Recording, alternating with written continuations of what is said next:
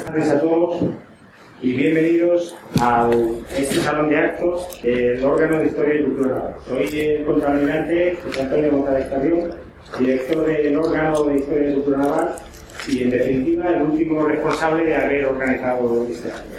Eh, sin embargo, les quiero dar la bienvenida a todos y, sobre todo, a los que estaban más interesados y a los artífices que han hecho posible que este acto pueda realizarse y retransmitirse en directo por internet como podcast. Eh, esto, esta, esta emisión que vamos a hacer en el día de hoy es la primera, es la primera vez, es un proyecto piloto y espero que no sea la última. Espero que sigamos eh, haciendo este, este tipo de transmisiones, si no con motivo de la figura de Blas de Lezo, con cualquier otro motivo de una figura histórica, porque para nosotros es un objetivo permanente y constante la difusión de la historia y la cultura naval. Con esta emisión por Internet eh, demostramos claramente que el órgano de historia y cultura naval apuesta por las nuevas tecnologías y apuesta por los nuevos caminos de llegar a la sociedad y sobre todo de llegar a un segmento de sociedad que son los jóvenes, y quizá los menos jóvenes, pero también un segmento de sociedad que habitualmente no acude a nuestras sesiones eh, eh, habituales de las conferencias que damos aquí, sesiones convencionales de transmisión de la historia y la cultura naval. Sin más, y después de darle la bienvenida y de demostrarles una vez más que nos sentimos orgullosos de acoger este acto y muy satisfechos y deseando que sea todo un éxito y que tenga no solo despierte el interés de los aquí presentes, sino que tenga muchísimas descargas de Internet, pues quiero pasarle la palabra a los organizadores y al director de esta mesa redonda que están deseando poder iniciar eh, la transmisión y iniciar el coloquio de la mesa. Muchísimas gracias.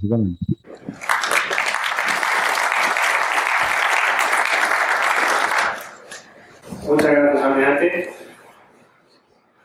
tardes a todos.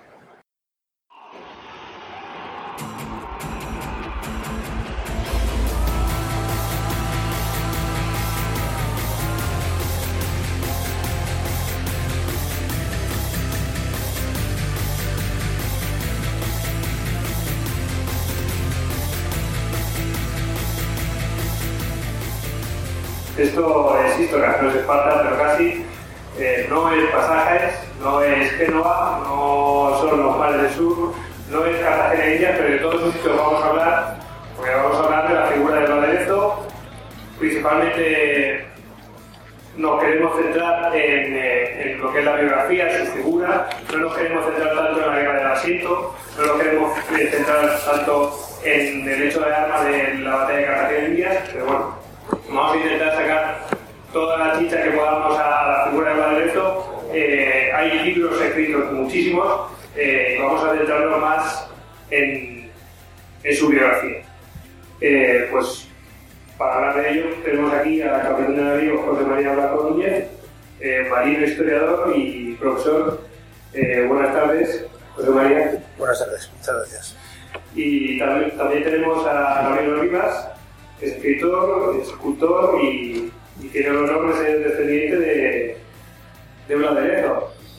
muchísimas gracias. Sí. soy, muchas, muchas gracias y efectivamente tengo ese honor. Sí, además ha escrito un libro, sobre, una novela sobre el laderezo que se llama La conjura de la energía. Conoce perfectamente la figura, pues mm, podríamos hablar muchísimo de ello, pero bueno, eh, lo conoce sobradamente. Y también tenemos a José Carlos. José Carlos es eh, pues un lugar, uno de la Guardia Pretoriana de, de, Historia y bueno, también forma parte del grupo Paco es eh, su mentor. Y bueno, buenas tardes. Hola, buenas tardes a todos. Y bueno, deciros que, como siempre digo, a Historia lo pueden seguir en Twitter, en Facebook y en, en Google Plus, en historia.com.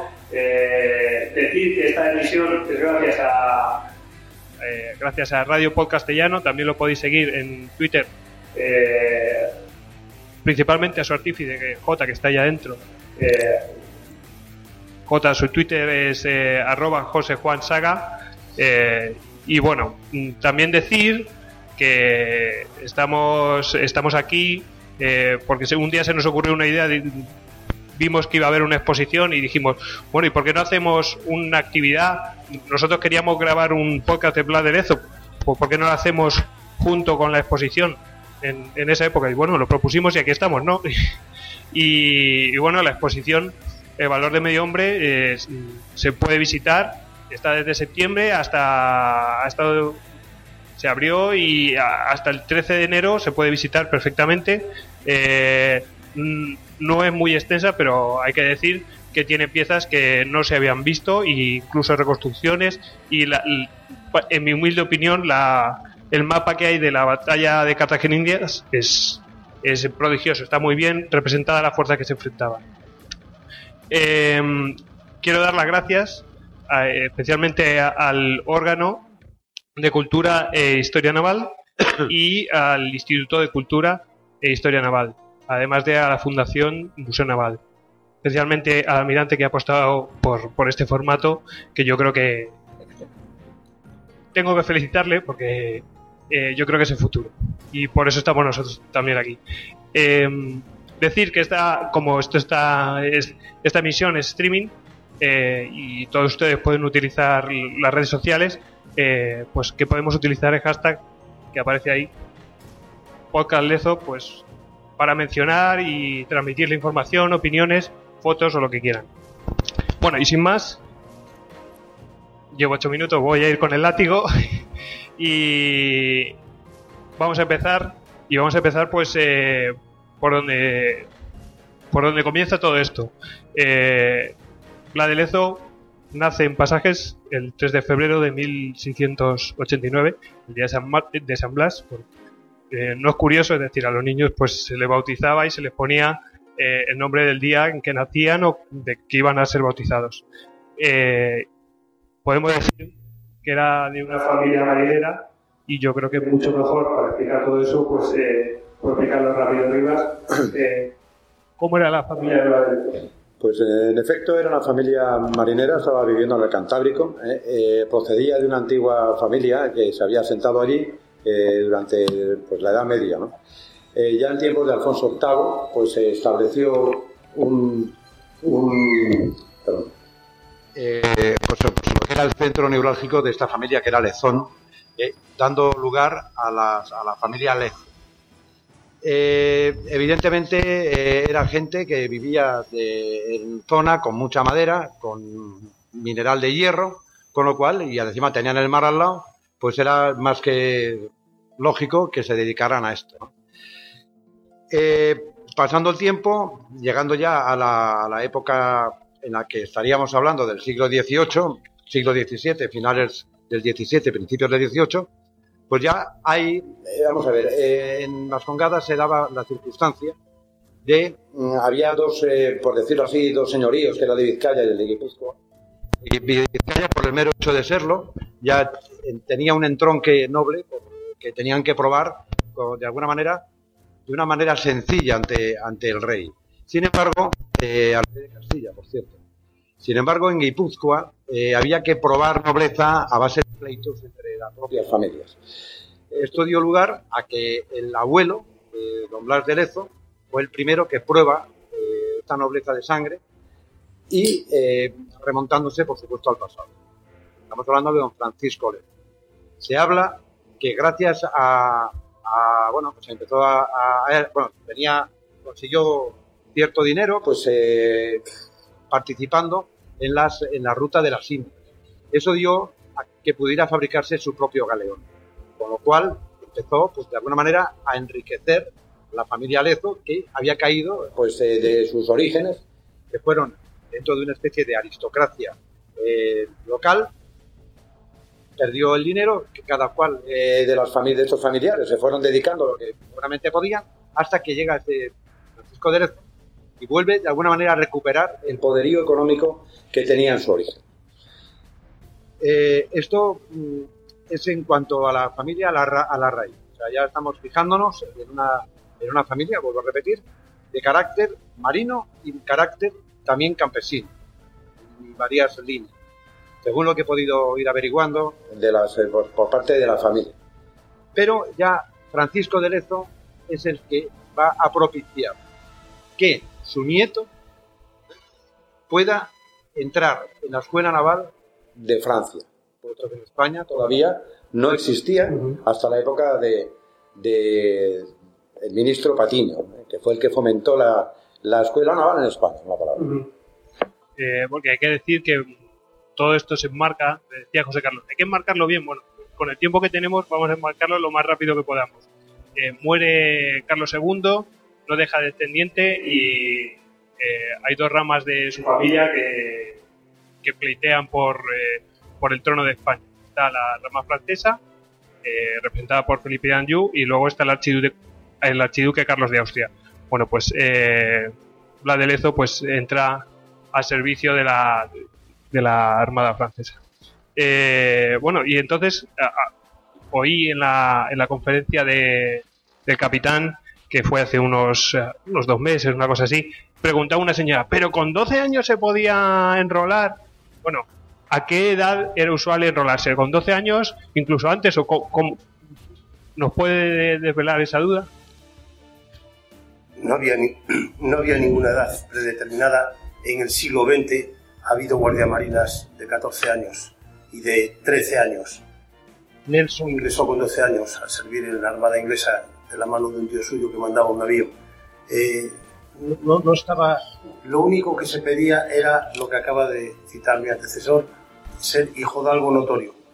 y al llegar, cuando ya se funda la Real Compañía de Guardia Marinas en Cádiz, al llegar a la Real Compañía se les examinaba y según el nivel que tuviesen se les ponían una clase u otra clase hasta el punto que los que venían muy bien preparados, por ejemplo los caballeritos de Azcoitia, que eran eh, chicos con estudios avanzados, o por ejemplo don Jorge Juan y Santa Cilia, que venía de los jesuitas de Zaragoza con una gran formación y ya sus propios compañeros le llamaban Euclides por su formación matemática estaban apenas un año de guardia marinas, pero los que no sabían estaban en Cádiz hasta que aprendían el catecismo completo.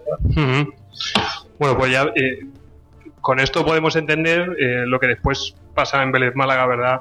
José Carlos, en Vélez Málaga tiene su bautismo de fuego. Realmente, mm, sucintamente, ¿qué es lo que le pasa en Vélez Málaga? Bueno. Porque hay un combate naval ahí entre la Armada inglesa y la, la Armada francesa. Antes, antes de meternos con Vélez Málaga, yo creo que es importante un, un detalle. Choca mucho a la gente que eh, esas edades tan tempranas de los, de los de estos chavales, Ujú. con 12 años. De hecho, cuando Patiño crea la, la- la compañía de guardiamarinas, la edad de entrada es de 12 a 18 años. Pero hay un tema que es muy importante y es que, eh, según esto, eh, estudios eh, demográficos de la, de la época del siglo XVIII, la edad media que se estimaba por una persona de aquella época era 27 años. Una cuarta, una cuarta parte de la, de la población moría con 3 años y otra cuarta parte antes, eh, antes de los 25. Entonces, claro, son edades relativas. Estamos hablando que la, esperanza de vida era tan corta que, un- que una persona con 12 años estaba ya, estaba en- no en mitad de la vida, pero prácticamente. Entonces, hay que ubicarnos en el tiempo porque ahí 12 años, nos, de hecho, son ridículos, pero entonces no era tan ridículo. La esperanza de vida era, era muy corta. Tema, tema importante para, para englobar el asunto.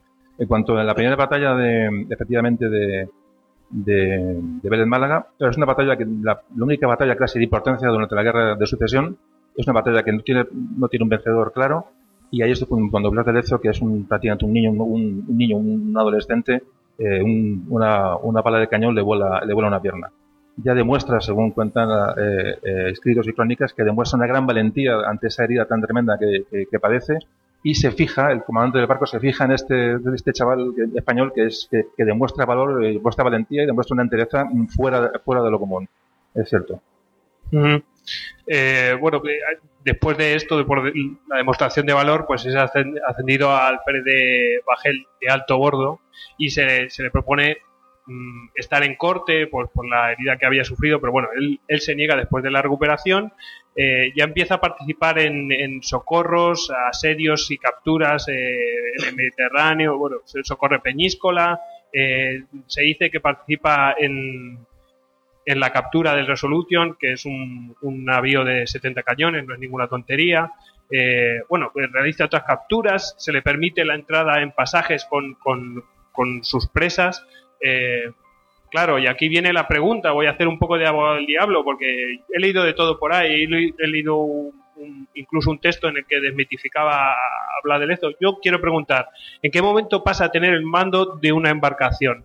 Yo creo que el capitán eh, de navío blanco nos puede aclarar las cosas. Ahora mismo te contesto, pero quiero decir una cosa que es complementaria de lo que acaba de decir. Eh, en el siglo XVIII, entonces se acuña una frase en España porque el chico que llegaba a la marina y aguantaba las condiciones de aquellos navíos, aguantaba las aguas corrompidas, aguantaba los tifus, aguantaba todo lo que había que aguantar, pues parece que se hacía resistente, ¿no? Entonces en España se usaba una frase que decía, te deseo más vida que a un general de marina. ¿Eh? Era fama que los de marina que llegaban a mayores, que pasaban esos 25 años, llegaban a muy viejos. En cuanto a la edad a que, a la que pasa a mandar Blas de Lezo, ya dijimos el otro día aquí, no sé si tú estarás de acuerdo o no, que la parte francesa, la vida de oficial de marina francés de Blas de Lezo, más que de francés en el sentido que hoy utilizamos la palabra nacionalidad, la vida que es oficial de Luis XIV, que es el abuelo de, de Felipe V, es muy difusa porque, como dice el catálogo que ha hecho el curso naval con mucho acierto, eh, y lo dice eh, Gonzalo Quintero Sarabia, el título del catálogo, dice, por ejemplo, el mito del Estajón. Es indudable que hay cosas dentro de la vida de Blas de de la parte que no conocemos bien, porque la que conocemos perfectamente es desde 1714 en Barcelona hasta hoy, hasta que se muere, pero hasta 1714 las cosas no están tan claras. Yo me fío del primer biógrafo de la Marina de Guerra Española que lo vio, que es el almirante Pavía, dice que alrededor de 1710 tomó el mando de una fragata francesa. Alrededor de 1710. Bueno, pues eh, queda ahí el dato. Eh, decir también eh, ¿Querías hacer un apunte, José Carlos? Sí, sí, para no englobar, seguir englobando el asunto. Hemos estado un poco así de pieza sobre el tema, pero es importante saber por qué Blas de Lezo se, se, embarca en la Marina francesa. Y es porque la Marina española, bueno, aparte que ya son aliados Francia y España, la Marina española es inexistente. Apenas tienen, tienen dos o tres navíos para proteger los, los, los, eh, los, galeones que vienen de América y unas cuantas galeras. Estamos prácticamente. El final de los Austrias es bastante triste, muy, muy, muy dramático. Entonces, eh, los marinos españoles que querían ser marinos se alistaban en la marina francesa, puesto que, que aparte que ambos aliados no tenían otro lugar donde aprender a, donde aprender a las técnicas de, de navegación. Era la salida lógica. Eh, bueno, decir que en Barcelona, bueno, pues, eh, participan en el asedio de Barcelona, en el primero, y aquí se menciona, yo he leído en un libro, el de Pablo Victoria, pues que utiliza cartuchos de humo, balas de paja de humeantes. Eh, la verdad es que me parece bastante alucinante. Eh, ¿Qué es de cierto en esto? ¿Podemos debatirlo, Ramiro? Bueno, yo he estado investigando esto un poco a fondo porque, vamos, fundamentalmente cuando empecé con la novela, eh, yo creo que aquí, eh, que me perdone la historia si estoy equivocado, hay más de leyenda quizá que de realidad. Vamos a ver, el cartucho de humo como tal en el siglo XVIII no existía, puesto que eran cañones de avancarga se cargaban por la boca, se metía un paquete o un chorro de pólvora negra, ah, eh, se cargaba con pólvora negra, se metía estopa, que hacía como si fuera el taco, la, la bala de cañón, o bien maciza o hueca, con carga dentro, y se daba fuego en lo que se llamaba el oído del cañón, a una mecha que directamente incidía en la pólvora negra. Por tanto, el cartucho de humo como tal pues no es, no existe. En cuanto, eh, claro, si nos imaginamos lo que es el puerto de Barcelona, o sea, una bahía inmensa, gigantesca, vamos, yo la recuerdo muy grande. Imaginemos un sitio que están a tiroteos, ya de por sí la fusilería organiza unas, unas nieblas eh, que además se pegan al mar, que pueden cubrir. Pero claro, realmente de ahí a eh, barco, un barco que esté eh, con unas lanchas tipo brulotes, eh, con paja encendida, creando una niebla, para un punto, yo me imagino, en un fuerte con artillería, lo que me está dejando ver es dónde está el blanco al que tengo yo que fijar. Por tanto, yo es un tema que lo he intentado eh, encontrar, no lo he encontrado, he hablado incluso con el con el, Alcázar de Segovia, que es el archivo militar, para ver si en artillería, sobre en artillería en marina, se podía emplear unas nieblas de encubrir. Los primeros botes de humo, como tales, aparecen en la Primera Guerra Mundial ¿eh? y además de una forma eh, un poco accidental. Entonces yo realmente es un asunto en el que tengo mis serias dudas y por tanto no me atrevo a decir que sí ni decir que no.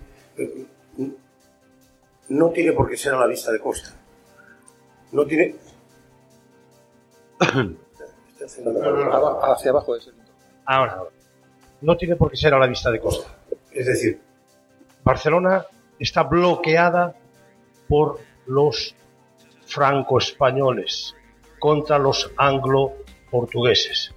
Y entonces se hace la típica cortina que llamamos hoy en día, que estará a unas millas de Barcelona.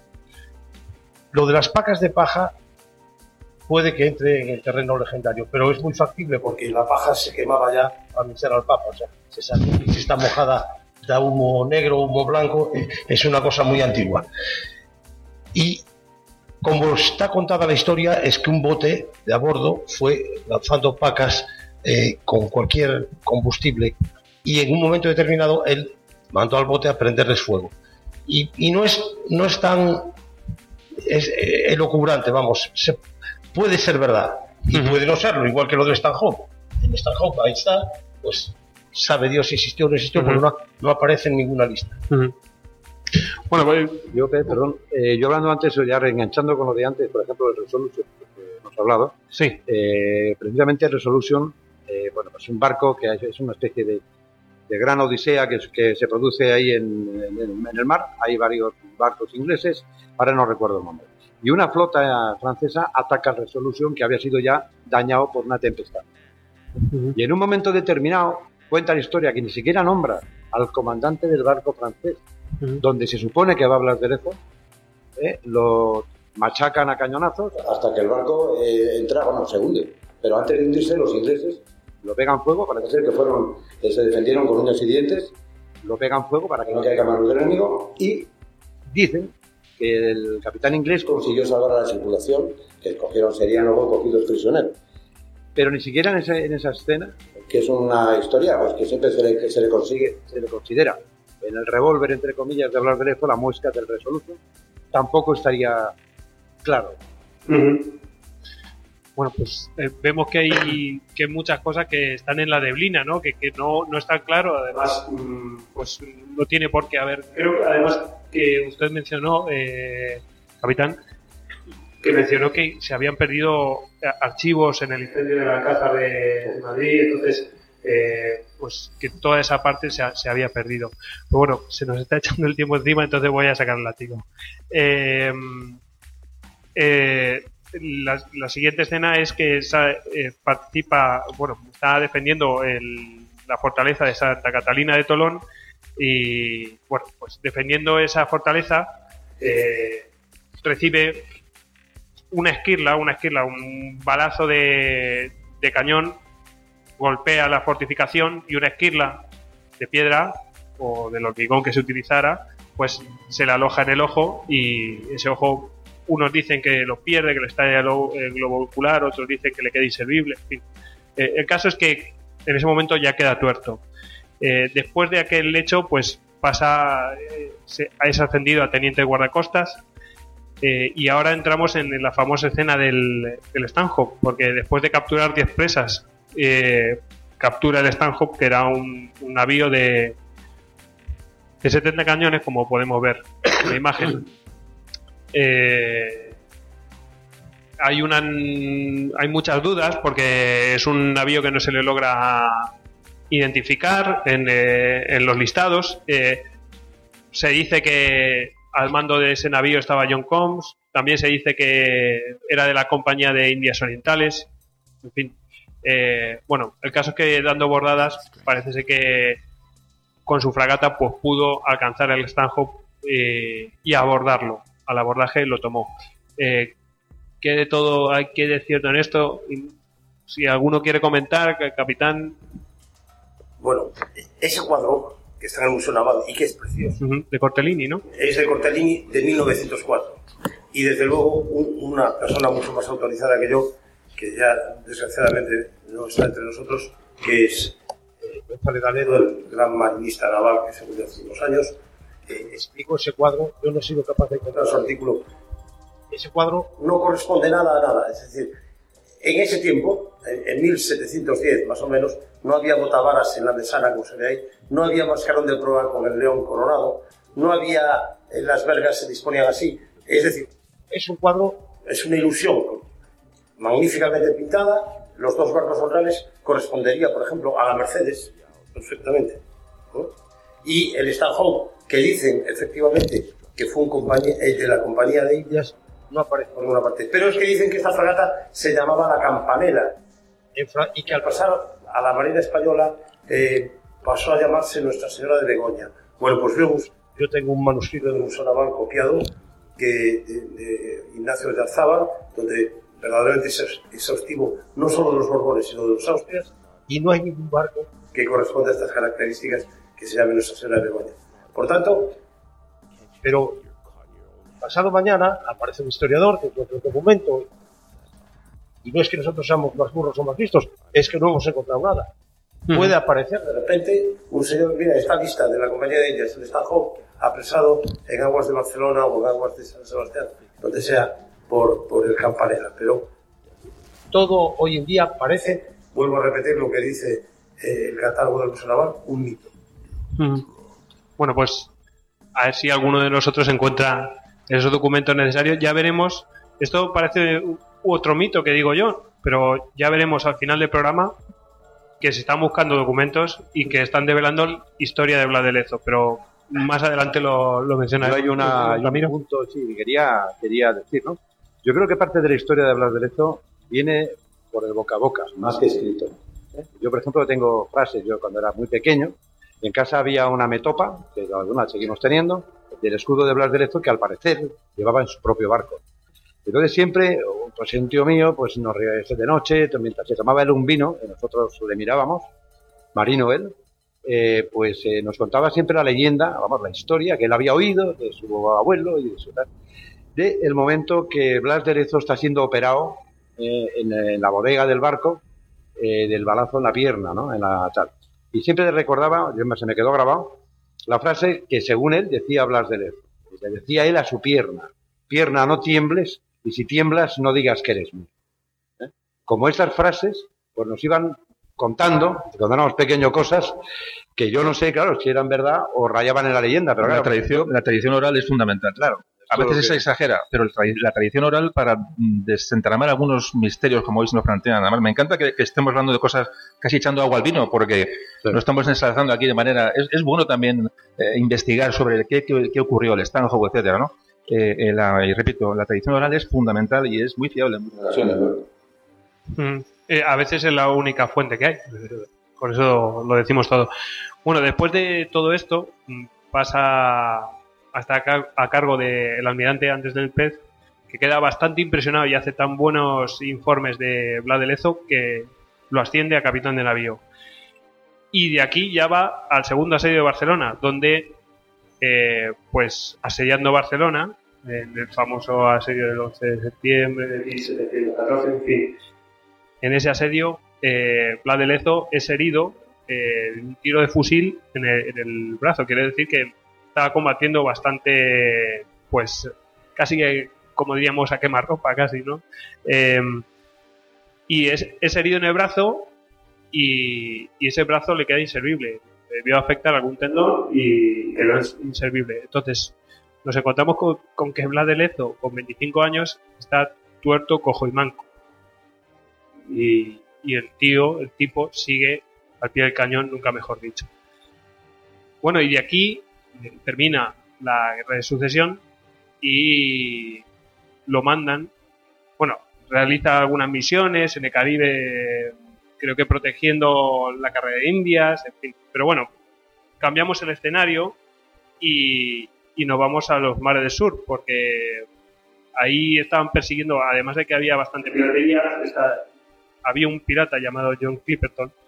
Y bueno, lo mandan ahí eh, pues eh, con, con otro almirante que se llamaba Bartolomé de Urbizu eh, lo que pasa es que ese almirante pues sale muy mal parado su, navío al doblar el, Cabo de Hornos y al final la aderezo queda al mando en los mares del sur de, la armada que en realidad pues eran eh, un par de navíos y poco más. Eh, John Clipperton, o sea, la aderezo no dio con John Clipperton, John Clipperton dio con sus huesos eh, creo que fue en Filipinas y fue colgado allí, eh, debidamente colgado.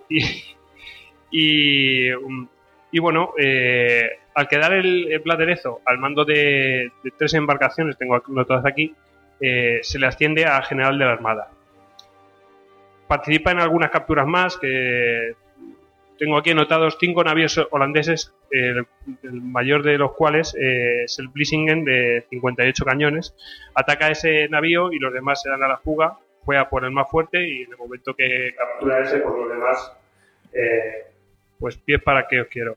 Y también se habla, creo que es en el, el libro de la de Lezo, el defensor de Cartagena Indias de Quintero Sarabia, un muy buen libro, difícil de conseguir. Eh, se habla de que captura seis navíos ingleses también, eh, que los rinde todos.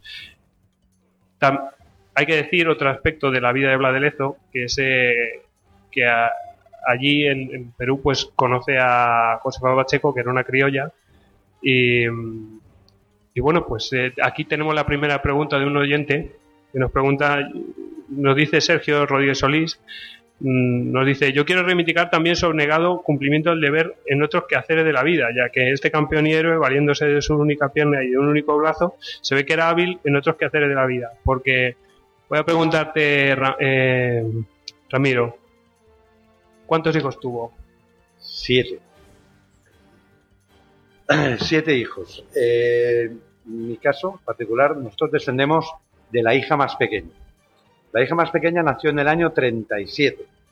Pero Blas de Lezo eh, estaba ya, había estado tocado, se quedó herido, o sea, enfermo, perdón, en, el asalto a Orán, volvió pachucho y eh, estaba ya pues a punto de coger el destino para Cartagena de Indias. Tanto que, que hizo testamento. Hizo testamento en el año 35. y eh, incluyó hasta el último hijo. Hasta el penúltimo. porque él se marcha en febrero y el mes de marzo Nace su hija. Era Ignacia, mi antepasada. Aquí viene otra pregunta, ¿no? Ella, la mujer, Josefa, eh, luego quiero comentar una cosa si me vas a permitir. Sí. porque Es que si no exploto.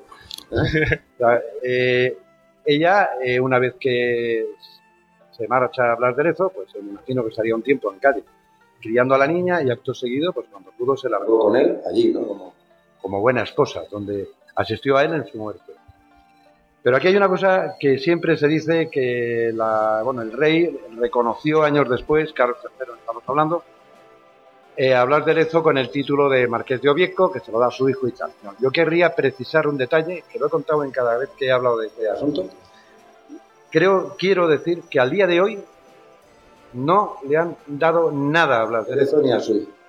el título de Marqués de Obieco ya lo tenía ella. ¿eh? Ella, quiero además decir los títulos que poseía antes de casarse con Don Blas, simplemente por herencia. Se llevaban 20 años de edad. Él se casa con 36 cuando ella tiene 16 años. Pero ella, y tengo yo cartas en mi casa, manuscritas por el padre de Blas de Lezo, auténticas, donde están hablando de los pleitos que tienen para recuperar estos títulos. Cuando Blas, don Blas, se casa con, con Josefa Mónica Pacheco, Fernández de Pacheco es su verdadero nombre, y Solís, y Bustios, y Solís, bueno, es un, hay un poco de juego de apellido. Pero ella era señora de las villas de Ovieco y Cañal, de los lugares de Honduras, Pitiegua, la Ventosa de Armuña y Segoviela, y poseedora de los mayorazgos de Solís y de Guillera. Títulos que por el matrimonio, evidentemente, recaen en su marido. Pero el primero que tiene es la señora de Ovieco. Ya lo tenía. Blas de Lezo, cuando muere, es señor de Ovieco. La, la Casa Real simplemente lo que hizo fue transformar el título del señorío que ya tenía por el de marquesado. Pero no le, no le han dado nada. A don Sebastián de Eslavasi le dieron el título de la Real Defensa, pero a Blas de Lezo, al día de hoy, no le han dado nada. Eso quiero reivindicarlo. Bueno, hemos adelantado un poco de contenido, pero yo creo que viene muy al caso con la descendencia. Bueno, ya hemos visto siete hijos. Eh, Sí, perdón, se me ha olvidado Sí. leerlos, los nombres. sí, venga. Y tarda un segundo. El primer hijo es Blas Fernando. Segunda, Josefa Atanasia, o Anastasia, pero lo llamaban Atanasia. El tercero, Cayetano Tomás. El cuarto, Pedro Antonio. El quinto, Agustina Antonia, que fue monja.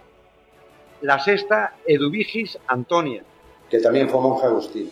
Y por último, la séptima, Ignacia Antonia, que fue bautizada en, en Cádiz. De esta, como comentaba antes, descendemos nosotros. Me traigo también el árbol por si alguien tenía la curiosidad de verlo. Capitán.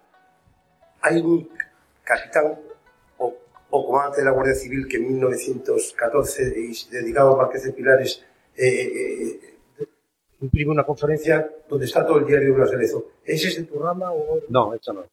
La nuestra viene por... Vamos, por Fernández. A ver, lo tengo aquí. Vale. La primera generación la compone Blas de Lezo. Y doña Josefa Mónica Pacheco, Bustios y Solís. La segunda generación, esta chica, se casó con Eugenio Fernández de Alvarado y Tarales, que era el marqués de Tabaloso, conde de Cartago. Este señor era hijo del virrey, del virrey del, virrey del Perú. Una hija de ella, también llamada eh, Josefa Mónica, se casa con Francisco del Águila y Corbalán. El hijo de estos, Luis Ramón del Águila y Fernández de Alvarado, marqués de Espeja, se casa con Josefa Ceballos y Álvarez de Faria. En la quinta generación ya engancha directamente con mi familia, puesto que Josefa del Águila y Ceballos, marquesa de Espeja, entronca con José María Narváez y Porcel, que es el segundo duque de Valencia, ya es el, es el sobrino del general Narváez.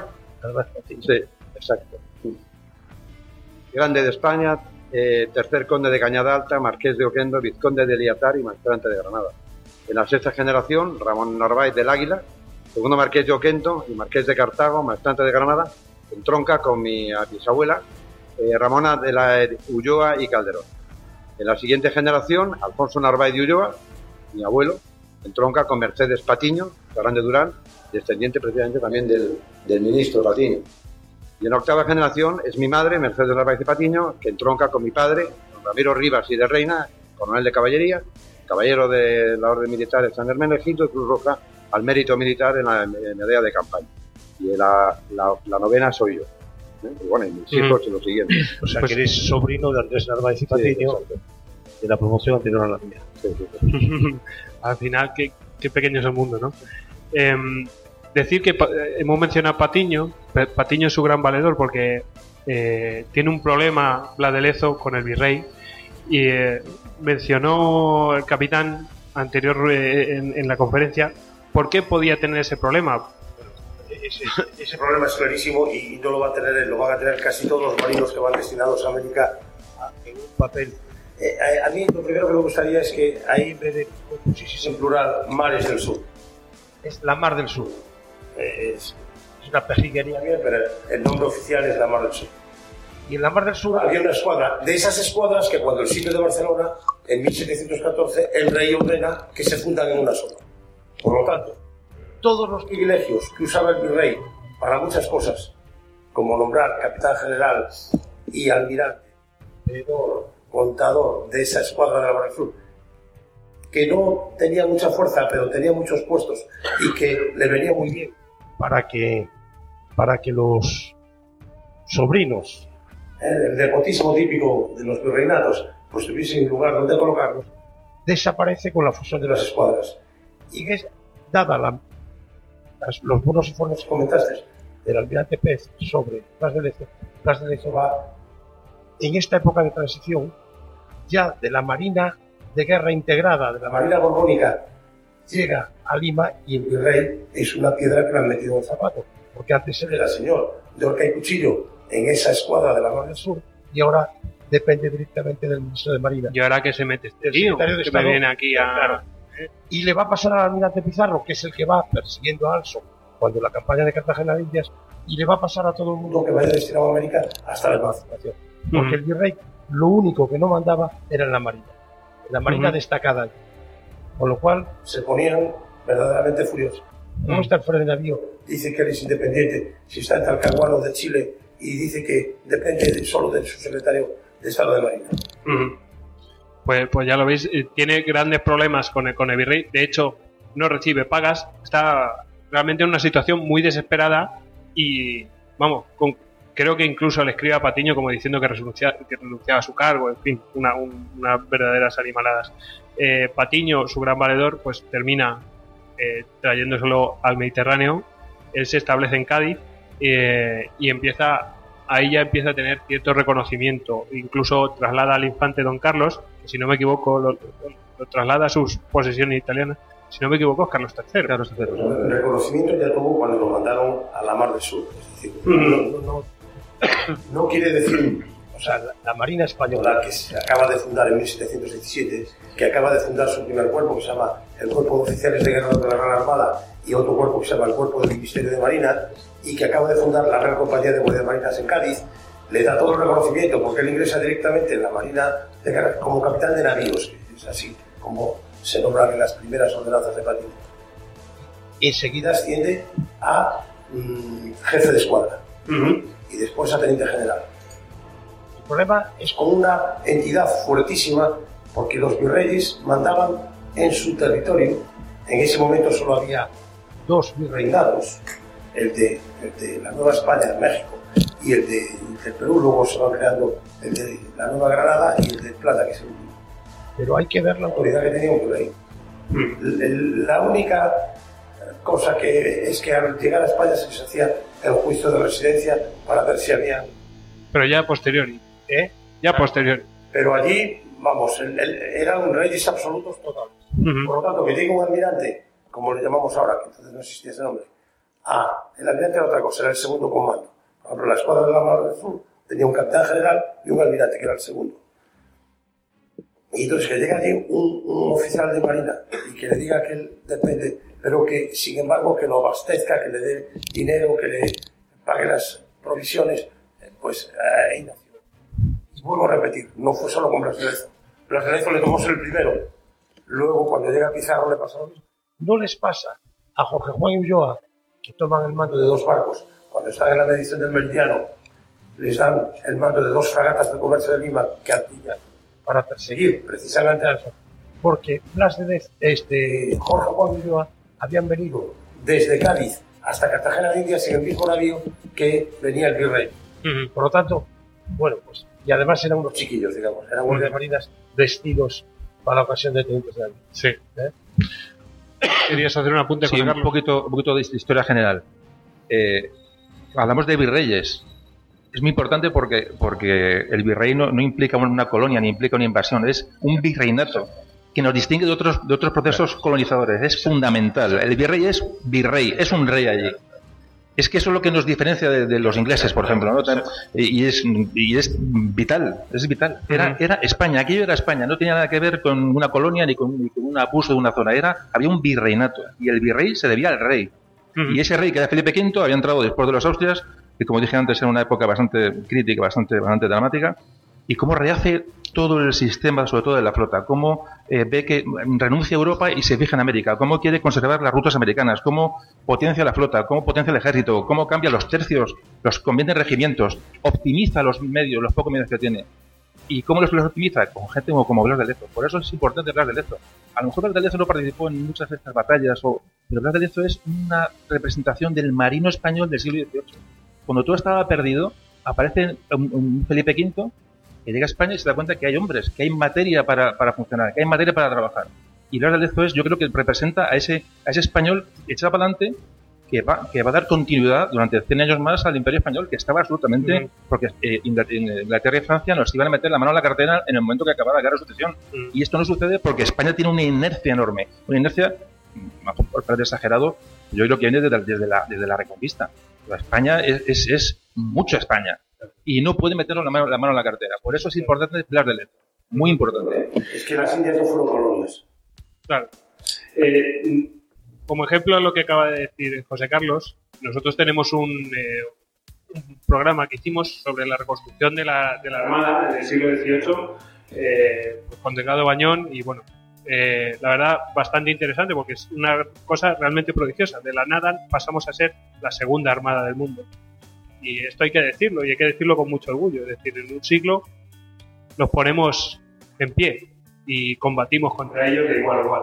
Bueno, de hecho, en esta guerra, la guerra del asiento, la que vendrá después, eh, eh, eso ya se hace ya nos podemos defender de una armada que no existía a poderse defender de alguna manera, ya es un paso de gigante. Bueno, vamos a seguir adelante porque si no, eh, luego no podemos hablar eh, con el público. Em, vamos a mencionar el cobro de, de Génova porque se, le manda a Génova, de verdad José Carlos, a cobrar una cantidad que después se utilizará, ¿no? Sí, eh, en, 1700 en 1732 eh, el rey le manda, manda a la a Plaza de Lezo a recuperar una cantidad de eh, depositada en Génova. Génova era un aliado tradicional de España, la República, la República Genovesa, pero hay un momento de que las, eh, en que las relaciones son, son tensas y entonces el depósito que tiene ahí la corona, la corona española, pues lo quiere, se quiere rescatar, dos millones de pesos, bueno, y se envía a Plaza de Lezo con una serie de, de navíos a, a recuperarlo llega a la bahía de Génova y eh, con sus navíos y nota que al, al- al anclar ahí sus, sus barcos no les no es saludado con las salvas de ordenanza correspondientes al, al pabellón real que llevan los barcos. Entonces se indigna, abre los portalones de los cañones y, y hace que toque, que saque de las salvas dos veces. Vamos a ver, y, a- y antes, bueno, el, es, más que nada es una, una anécdota para contar, para, a- a llegar al punto donde voy ahora. Bueno, evidentemente luego eh, los, los genoveses eh, tardan en. empiezan a vacilar, que si sí, que si no, el senado genovés le te doy, no te doy. Llega una, una comitiva de genoveses al, al navío de Blas de Lezo y ya Don Blas tenía que ser la pera. Pone un rodo de arena, le la y dice: Tenéis una hora para traer los dos millones de pesos o empieza a bombardear la, ciudad. Evidentemente, los genoveses sacaron la pasta y de Lezo se marchó con su, con su dinero. Dinero que luego se utilizaría para la conquista de Orán. Pero quería decir, eh, volviendo al entorno histórico, ¿por qué Blas de Lezo mm, se siente humillado cuando los genoveses no saludan al pendón real? Porque España era el rey. En aquella época el concepto de nación, de patria, era muy diferente. O sea, los, mm, estos hombres se debían a su rey, a Felipe V, a Carlos II, da igual quien fuera. Ellos luchaban para su rey. Entonces, una afrenta a su rey era una afrenta a España, una afrenta a su, a su, a su ser. Eh, ese- este concepto de nación, de patria, de tal, mm, en este momento está muy relacionado con la monarquía. Todos estos militares, estos marinos, eh, vivían y luchaban para su rey. De hecho, Blas de Lezo, a mí me, me da mucha atención como en muchos de sus manuscritos, pues, todos, los, todos los hombres de la época llamaban eh, eh, mi amo, mi señor y mi amo. Yo a- cuentas a mi amo, yo lucho para mi amo, mi amo. Fijaos qué expresión tan, tan, tan demoledora, ¿no? Mi amo. El concepto de monarquía en esta época es muy importante también tenerlo en cuenta para diferenciar lo que hoy tenemos idea de que es una pa- patria, nación, etcétera, ¿no? El concepto de España no era, no era tal. Eh, bueno, hemos mencionado eh, que ese dinero se utilizó para la campaña de Orán. Eh, bueno, se, ataca a Orán, se hace un desembarco en, eh, en la conferencia de, de Capitán Blanco. Se explica muy bien que fue un éxito total, un ejemplo de, de cómo hacer el desembarco. He buscado la imagen, la- no la he conseguido, y te la pediré. Eh. Está en el Museo Naval. Bueno, pues tendré que acceder. En la página web creo que vienen todas las, eh, todos los cuadros que tienen. O sea que lo- cualquiera que busque una imagen del Museo Naval está en la web. Eh, el caso es que Blas de Lezo, eh, después de la- del participa en el, en el- desembarco, eh, lo que pasa es que Orán está siendo después asediada y Blas de Lezo va a, socorrer porque la asediaban por, eh, por mar. Capitán, si, si me equivoco. No, lo que va exactamente es a poner una barrera para que tropas otomanas no puedan abastecer de tropas el campo de Ujú. Orán. Es decir, se- va más o menos al canal de Sicilia a impedir que vengan refuerzos para reconquistar eh, Orán de la otra parte. ¿no? Ya sabéis que Argelia es feudataria de, de- de- de- de la sublime puerta. Eh, o sea, el Imperio Otomano llega hasta Argelia incluida. Marruecos nunca fue, fue un reino independiente. Lo que pasa es que en esa época ya Argelia era bastante independiente de la sublime puerta. De todas maneras, seguían en relaciones y si hacía falta levantaban refuerzos.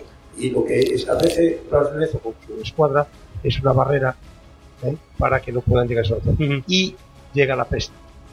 Llega y es cuando entra en Málaga y entre otros el, el guardiamarina que lleva a bordo, que uno de los guardiamarinas que lleva a bordo, que es Jorge Juan, viven de milagro porque desembarcan en Málaga, se le mueren una cantidad de gente y él mismo es increíble que con las operaciones que tenía y lo que había sufrido aguante eh, la enfermedad por la muerte. De hecho, Ramiro me comentó antes del, bueno, estos días que hemos estado hablando, me comentó que Blas de Lezo testa. O sea, hace. Eh, sí, hace testamento en ese momento porque eh, se la contrae.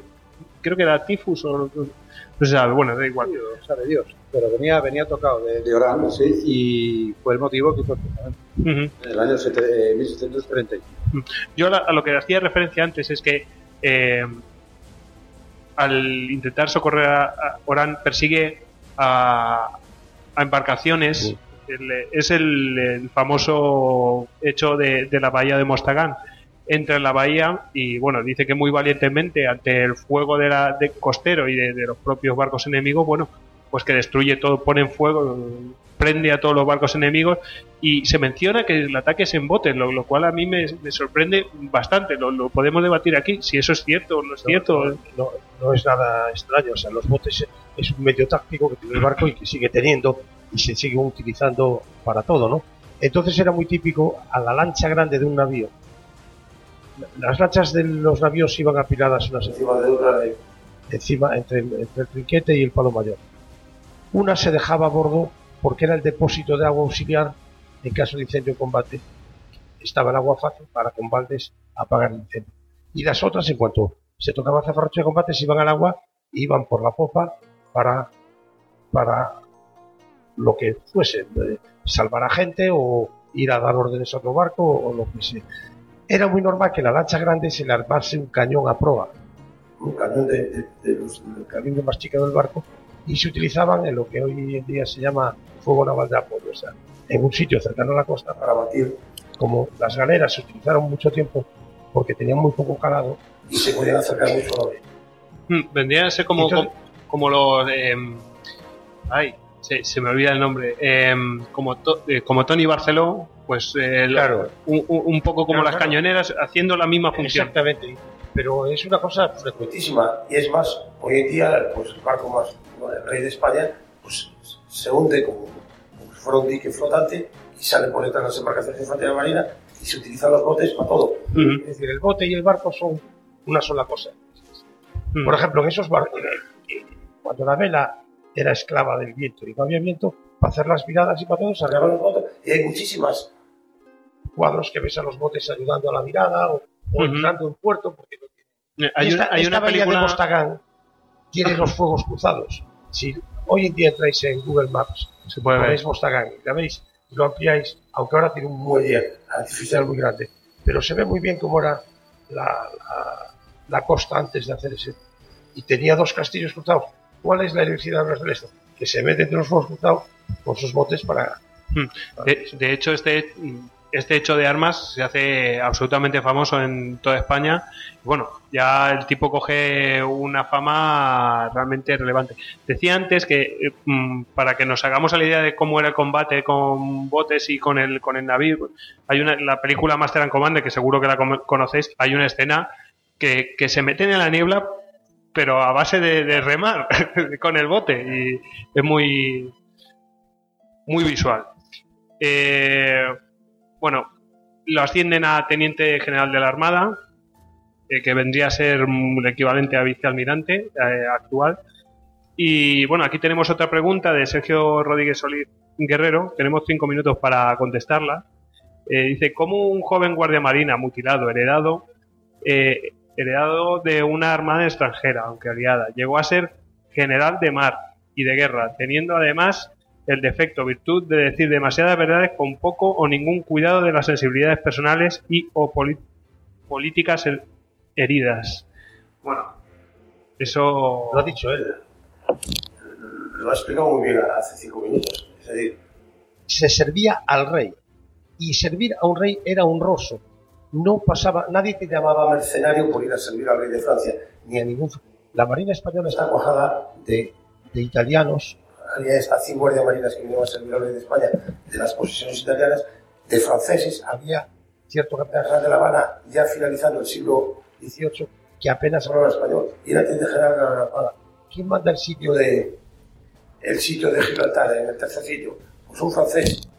No pasaba nada. Servir a un rey era honroso. Y tú te ibas y volvías. Y no pasaba nada. Pero no solo en España, en todas las naciones. ¿eh? Porque las nacionalidades nacen con la Revolución Francesa y es la guerra total cambia todo. Pero hasta la Revolución Francesa no hay ningún problema. Y en España, después de la Revolución Francesa, tenemos bastantes ejemplos. Por ejemplo, el brigadier MacDonald, que es el que hace luego, el que va al insignia inglés en Cádiz a buscar la orden para que, para que ya no sean enemigos y sean amigos, se va en 1801 o 2 a servir al, al rey de Suecia en su guerra contra Rusia sin ningún problema. O sea que eso en- no era motivo de crítica en la época. Ujú. no puede ser ahora. muchos casos de la Guardia de Balonas o los regimientos, Claro, los regimientos suizos que hay en España, es, es muy común eso. Bueno, pues eh, ya vemos que hay cosas que, que se valoraban pues perfectamente y bueno, si era un tío echado para adelante y servía a su rey con mucha honra, pues ascendía por sus méritos militares. Bueno, vamos a, a de- entrar en el hecho más relevante de... Yo quería, ya, Sí, antes de eso, puntualizar un detalle, es que no me lo he traído, No me lo sé de memoria, mi hijo pequeño sí. y es el famoso, la famosa arenga que don Blas de Lezo dice A sus, a sus, a los soldados. en Cartagena, porque acaba finalizando ¿eh? eh, con tres vivas, y es viva, viva España, viva el rey y viva Cristo. Pero el primero es viva España. Por eso, eh, aunque el concepto de, de nación no se tenga muy claro, Pero, pues, según ese arenga, pues ellos sí que sentían lo que era la patria ibérica. la patria- Ujú.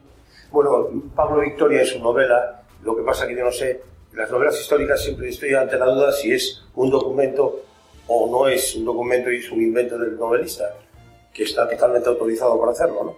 Pero las últimas palabras que pone en boca de Blas de Lezo, Pablo Victoria, cuando se está muriendo, le dice, Josefa, dile a mis hijos, bueno, primero, gracias mujer por todo lo que me has dado, y dile a mis hijos que muero como un buen vasco defendiendo siempre al rey. Mm. Si queréis después... ¿Puedo echar un poquito de agua al vino? Venga, dale. Yo me he parecido de ser amigo de Pablo, Pablo Victoria porque eh, cuando empecé a investigar esto busqué las fuentes más, más y luego conocí a Goyo y la, con las letras digamos donde empezamos a, a funcionar con la historia. Bueno, pero eh, eh, es inventado todo. Como, como decía, es, es todo inventado. Yo creo que dice, no, no, él qui- quiso dar fuerza al, al, al- texto, ¿no? Hace una cosa que, bueno, pero es que Lo que pasa es que es precioso, vamos, lo que escribe ejemplo, Pablo. hay a- Pablo Victoria no sigue la cronología de los hechos. Yo he seguido su, su novela con el diario de Blas de la mano.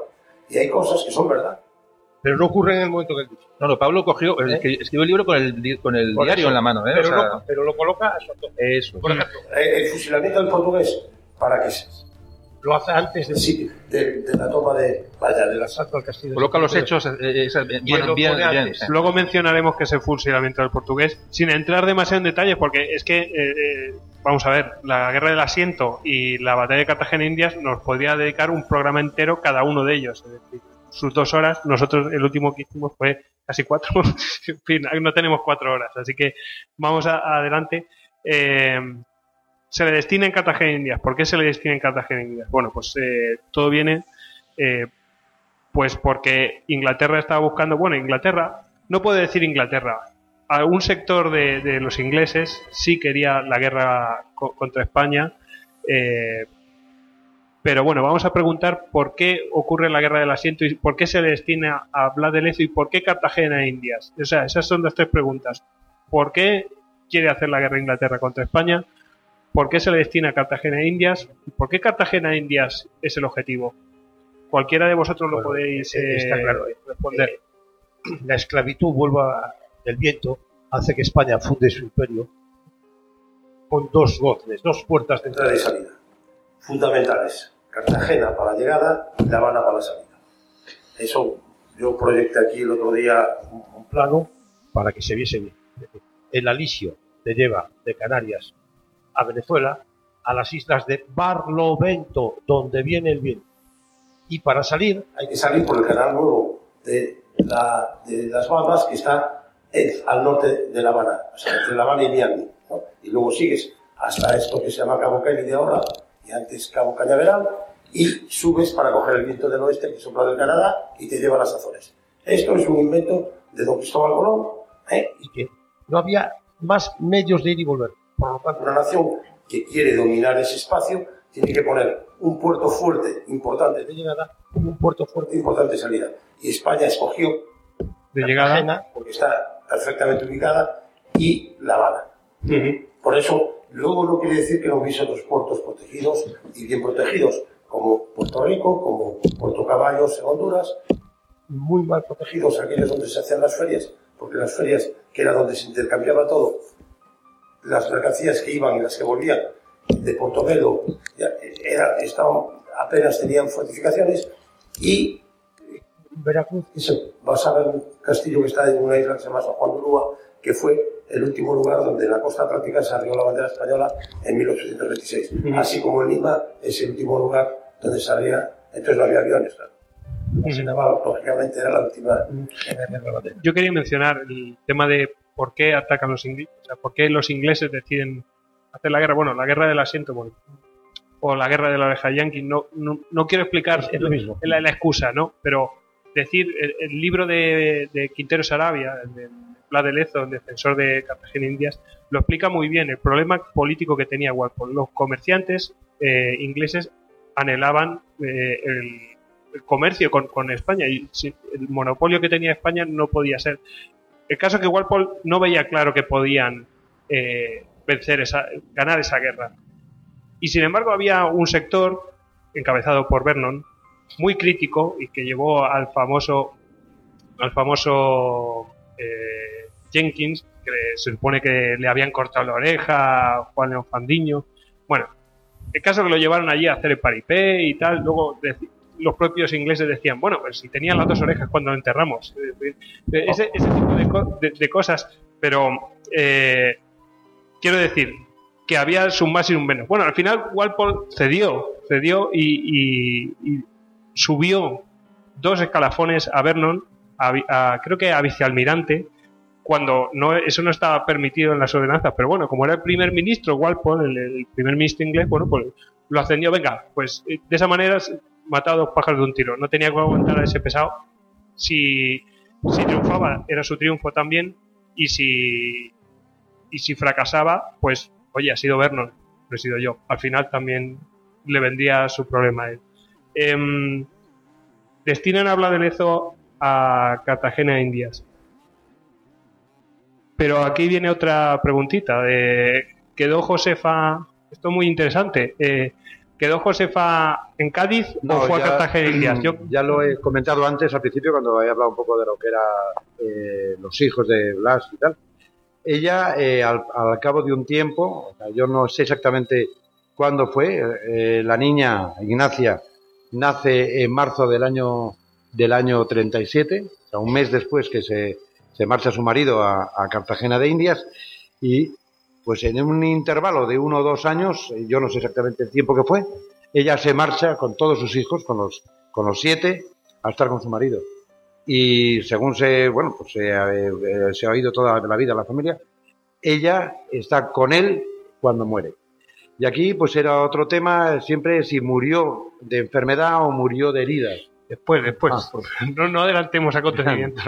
sí, sí, pero estuvo con él, en. Cartagena. Em, el plan de Tenaza.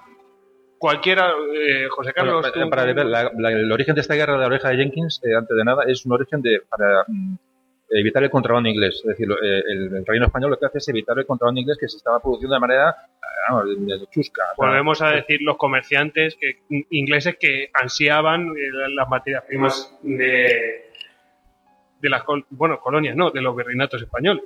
Que lo que hace Felipe V en esos momentos con una flota que ya era más potente y era importante, pero aún estaba en pro- pro- proceso de, de- rehabilitación, lo que hace es dar patentes de corso.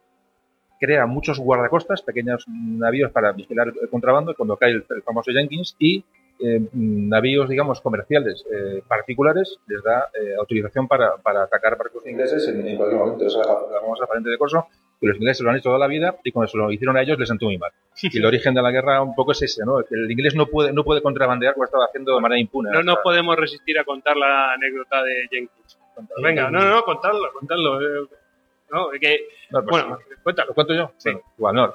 En una de estas eh, incursiones de, de una- de un, de un navío inglés que estaba haciendo contrabando, pues un capitán, de una, un capitán español, un comandante español de una de estos pequeños navíos de guardacostas, se llamaba Fandiño, eh, bueno, pues cogió al inglés, le, le pilló contra- haciendo, haciendo contrabando, y yo me imagino que ya le había visto más veces, eh, no sé, la primera vez que le cogía. Y entonces le dijo, le dijo, ven para acá, tal, le cogió el barco y le hizo subir a su, a su navío y le dijo bueno, eh, lo, que, no, lo que sucedió, no, no sabemos exactamente, pero le- al final le cortó una, le cortó una oreja. Entonces dicen, ve y ve y, ¿no? ve y dile a tu Ve. rey que si él viene le cortaré, haré lo mismo, lo mismo con él, ¿no? Ve y dile a tu rey. ve, ve y dile que lo mismo le haré si a lo mismo se atreve. Si lo mismo se atreve. Claro, esa es la excusa que pone Inglaterra para declarar la guerra a España. Entonces, por eso se llama esta guerra de asiento, el asiento de esclavos. Bueno, vamos a alargarnos con el tema. Se llama, se la conoce como guerra de la oreja de Jenkins, que era el famoso inglés al cual Eso se supone que se le cortó una oreja en el, en- en ese, ese hecho, ¿no? Ese es- de ahí viene el nombre de la, de la guerra. Y el plan de Tenaza lo explicó muy bien eh, el capitán en su en, eh, en su conferencia. Bueno, que en el plan de Tenaza parece que solamente había dos, dos escuadras, que, que era una la de Vernon y otra la de Anson. La de Vernon eh, atacaba por el Caribe eh, y la de Anson atacaba por el Mar del Sur. Eh, he tomado nota. por el Mar del Sur. La Mar del Sur, vale, vale. Eh, por la Mar del Sur. Pero había más escuadras. La, la- la intención era cortocircuitar el sistema español por un lado y por el otro, y luego había otro, otra escuadra. Sí. Vamos a ver. Hoy no me dio tiempo a leerlo, pero me ha llegado el boletín de este mes de la Real Academia de la Historia y viene un artículo de la Academia.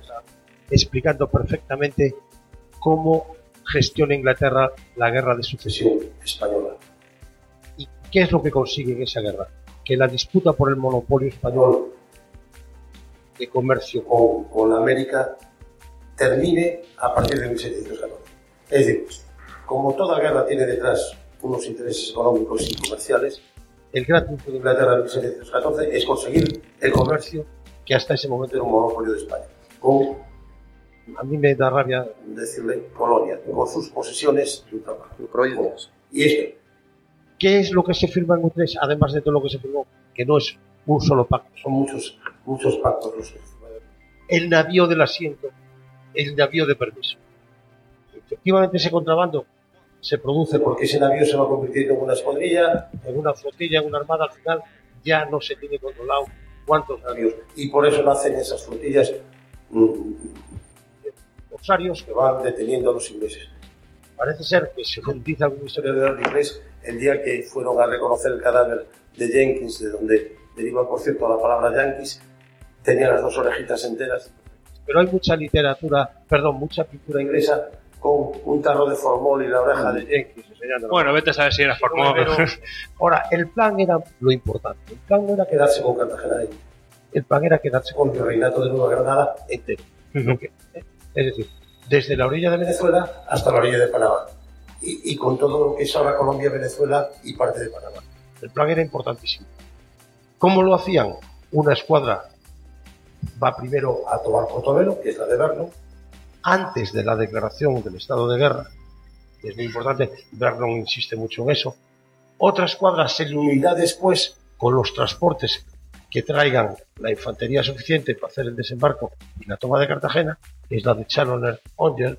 Otra escuadra que está en el Mediterráneo saldrá al Atlántico y bloqueará, como es preciso en todas las guerras, es uno de los primeros principios de la guerra marítima, de la estrategia marítima, es el bloqueo de los que te pueden amenazar, que son Cádiz y Ferrol, y otra escuadra saldrá de Inglaterra para tomar Ferrol. esa escuadra que sale de Inglaterra y donde va embarcado nada menos que el hermano del rey de Inglaterra, el temporal medio la deshace en Finisterre y se tiene que volver a Inglaterra sin siquiera acercarse a la costa gallega. Por tanto, están en juego una, dos, tres, cuatro, cinco escuadras. La más chica de esas escuadras es la que manda el Comodoro Anson, que es la que al pasar más o menos a la altura de Ferrol sale el general Pizarro con un escuadrón más o menos. Ya sabe, en la, en la guerra hay Una cosa que dice hay que ser proporcionales entre los fines y los medios. Bueno, pues como Anson lleva seis navíos, cinco navíos y una fragata, pues Pizarro sale de Ferrol con cinco navíos y una fragata, más o menos las mismas formas. y a los dos los ataca la mar de tal manera que al llegar al- a la mar del sur les queda a cada uno un navío. Anson va a tener la suerte luego de que una vez que llega a Panamá y se le dicen que Vernon ha fracasado En Cartagena, se va y cruza hasta nada menos que Macao. En Macao limpia fondos, repone la dotación, repone de víveres y de agua. Y al salir a la mar, tiene la suerte inaudita de encontrarse con el galeón de Manila, en Nuestra Señora de Covadonga, y con ese apresamiento resarce a Inglaterra de casi todas las pérdidas que ha tenido en esa campaña. Pues se le alinearon los planetas, ¿no? Sí, sí, fue, fue casual. Coincidió en el, justo en el sitio y en el tiempo. Tan, tanto es así que eh, al poco tiempo le hicieron primer lord del almirantazgo y, y mientras que al mismo tiempo el rey de Inglaterra ordenaba que el que hablase de vernos sería colgado. Que no es ninguna broma. Bueno, vamos a avanzar porque nos quedan 20 minutos para contar la batalla. Entonces, mm, muy sucintamente. La batalla de Cartagena de Indias tiene dos fases. Tiene la fase de entrada a Boca Chica, podríamos decir de las estratagemas para entrar, en fin. Pero vamos a centrarnos en, en, eh, las consecuencias de todo lo que pasa, ¿no? Entonces, la batalla de Boca Chica dura veintitantos días. Mientras tanto, eh, durante ese tiempo los ingleses han estado allí pues eh, a bordo, pues sufriendo las penalidades a bordo, excepto los que han desembarcado en tierra bomba. A enseñaros. Tierra bomba, eh, si podemos describir eh, Cartagena de Indias, digamos que no se podía acceder directamente a la ciudad por los, los bajíos que existían. Había dos entradas, Boca Grande, a- había una bahía. eh, sí, había, había, sí, pero los que no nos- lo que, los que no lo ven no lo, no lo escuchan, entonces no podemos hacerlo. Bueno, Cartagena es esto. Cartagena es esto. Sí, la, única- la única entrada era, la única entrada posible era Sí, esa es Boca Chica. Eh, Boca- la entrada de Boca Grande estaba cegada. Y es la única entrada a Cartagena de Indias es a través de su bahía. Para entrar en la bahía tenías que entrar por Boca Chica. Por, por narices. Eh, esa entrada a la bahía estaba defendida por, eh, por dos fuertes. Eh, ahí se hace fuerte Blas de Lezo con, eh, con sus navíos, reparte los navíos. Eh, reparte, reparte los navíos, una, una parte se queda dentro de la bahía y otra parte eh, Boca Chica. El caso es que los ingleses, aquí ya empiezan las discusiones con el virrey eslava, que fue a defender también eh, Cartagena, Boca de Honra. Eh, los ingleses toman pie en tierra, en tierra bomba, y desde mar y desde tierra, pues durante 20 días están castigando eh, el fuerte Aquí lo podéis ver mucho mejor. El fuerte de San Luis y al final el fuerte de San Luis ter- termina cayendo. Aquí viene uno de los hechos más eh, un poco controvertidos sobre, sobre Cartagena de Indias, la batalla de Cartagena de Indias, que es eh, se barrenan los, los- se barrenan o se intentan barrenar en Boca Chica eh, una serie de vamos lo- los, navíos que tenía Blas de Lezo a su orden cuatro pero después más adelante en otra en otra boca otra bocana de la, de la bahía se intentan eh, barrenar otros.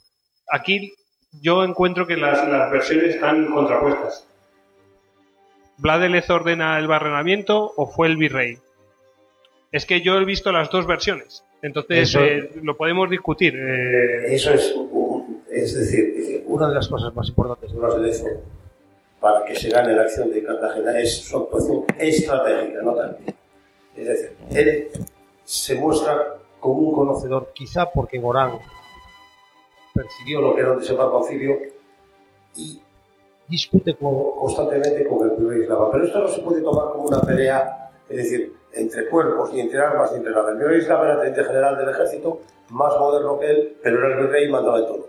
Y le da el mando, y esto es importante destacarlo, del frente marítimo, es decir, lo que va desde la boquilla, que se ve allá arriba, la boquilla, hasta el fuerte de San José o de Varadero, que le llaman otros, que es este de aquí abajo. ¿Eh? Ese es un frente marítimo que está cuajado de pequeñas baterías y de pequeños castillos. Sobre todo en lo que has mencionado antes, las baterías de tierra bomba. El plan inglés primero era desembarcar en la boquilla. Y aquí viene la primera discusión con el virrey. Porque el rey dice, ahí no pueden desembarcar. Es imposible. No tienen terreno para desembarcar. Ahí no pueden despegar nadie. Están al lado de la ciénaga de Tiesca, que está llena de mosquitos, y no hay terreno material. lo que pasa es que como el espía de Jamaica Eso. había dicho que iban a venir por ahí, pues el, el virrey. La segunda cosa importante que Blas le dice al virrey es, mire usted, toda la energía, toda la fuerza todo lo que tenemos, la caballería que disponemos, hay que aplicarla en el primer momento, que es cuando el soldado que desembarca es más débil.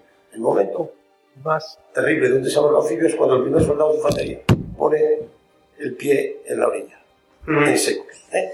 No deje usted, dame los árboles, arpillere, ponga, y entre otras cosas le contesta el virrey, no tengo dinero para, para pagar a los que tienen que talar. Bueno, y luego pasó una cosa muy importante, que es la parte logística. Como España, el rey de España, gastaba poco en la defensa de Indias para lo que se conseguía de allí. Porque una cosa es tener los castillos, pero hay que tenerlos con pólvora, con municiones, con artilleros. El ejército español nunca mandó tropas, o muy pocas veces, hasta el final, hasta el ejército de Morillo. Una vez mandó unos batallones a Venezuela, una revuelta, pero las tropas in situ eran formadas en los propios virreinatos, eran criollas. Lo que sí mandaban oficiales de artillería todos los baluartes de la costa. O sea que marinos y artilleros un poco la excepción a toda la organización virreinal. Pero estaban vacíos y en varias ocasiones de la historia española son los buques los que abastecen a la base en vez de la base a los buques. O sea, los buques no pueden vivir sin una base.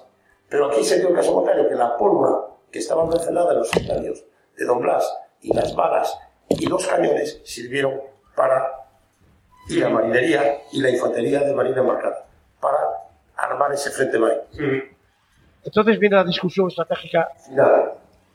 El, el virrey dice, oiga, que los, que los, que los ingleses traen 20... Los que no saben dicen 180 navíos, pero eso es una tontería porque son los transportes que no cuentan estos efectos. Lo que cuentan son los 28 30 navíos de línea ingleses que nos van a machacar. Pero Lezo le contestaba, pero mire usted, tienen que entrar de uno en uno. Si usted me deja mis barcos, yo me pongo y estaré en relación de 4 a 1, no de 4 a 28. Pero el rey, el virrey RQR, que tenía que cegar esa. ¿Quién era? Y esto es una postura mía personal. Que malmetía entre los dos. El segundo que tenía nombrado. Pero no adelantemos acontecimientos no, adelantemos acontecimientos porque eso va a tener una repercusión muy importante para lo que le va a pasar después a, hablar de em, bueno, los ingleses terminan rindiendo San Luis y entran en la bahía.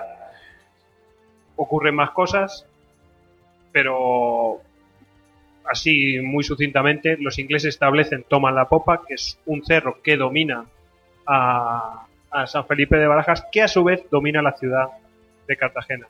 Así que eh, si dominan la popa, pues se supone, se supone, pero ahora vamos a ver, porque hay vamos a ver cuáles son las razones de por qué funciona, por qué se, se defiende Cartagena Indias y no se pierde. Pero vamos a verlo después, como una de las razones. Bueno, se supone que eso es así. Llega un momento que es la, batalla final, llega se, combate por San Felipe de Barajas, que es eh, la, fortaleza que defiende Cartagena y que la domina. Y ese combate empieza de madrugada y llega un momento en el cual eh, las cosas están bastante igualadas. Y aquí se, supone que hay una, hay una carga, llega, vamos, eso no sé qué parte es mito o qué es realidad, pero a mí me encantó una vez hiciste una conferencia sobre el de Leto y me encantó cómo lo relataste tú, eh, José Carlos, porque realmente explica cómo pudo haber sucedido algo así en el cual los ingleses tenían que ascender hacia el castillo. Vamos a mostrar el castillo. Este, esta es Boca Chica. Vamos a mostrar el castillo porque el castillo, esto es en la actualidad, pero entonces no era así. Entonces nos podemos imaginar que solamente es, es la parte más alta, todo lo demás era un talud. Entonces, eh, claro, imaginaos a los ingleses ascendiendo por ahí eh, eh, de noche, bueno, ya se hace de día, después de horas de combate están todos extenuados y llega un momento en el cual se produce una carga que abren las puertas y salen. ¿Cómo fue, Carlos? Bueno, eh, va a empezar, cuando los ingleses llegan a esa situación, ya han, estado combatiendo eh, muchas semanas en, Cartagena. De hecho, eh, cuando toman, cuando, para, de hecho, para, para, como no lo la gente lo digamos, para, para tomar esa, esa pequeña, esa boca chica, es decir, para, para forzar ese paso, tienen que luchar contra, contra el fuerte de San Luis que está protegiendo esa, Ese acceso que lo defiende el coronel, el coronel de Snow, que ha hablado el capitán navío sobre el tema. mm, ese tiempo que pierden, esa defensa de los españoles de esa, de esa pequeña bocana de entrada a la bahía, es la que va a causar ese retraso que va a ser fundamental en la, en la, en la campaña. Porque Hay, hay, hay fiebre, hay enfermedades, hay falta de alimentación. ese clima los ingleses no están, no están acostumbrados. Eh, De hecho, en los, en los diarios, tanto del Blas de Lezo como del Virrey Eslava, hablan que cuando ya cogen, cogen prisioneros en, en Cartagena, ya les cuentan cómo ya venían con enfermos en los, en los- en los navíos, en la simple travesía, que venían desde, desde Jamaica, ya venían eh, con enfermos y problemas de, de salud. En los aeronavíos.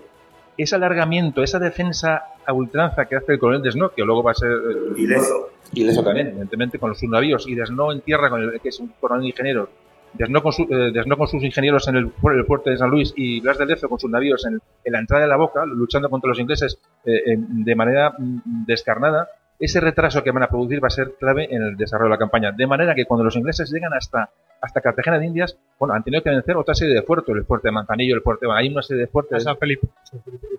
no, no, el, No, no, no. que, que habéis dicho a Cartagena de Indias.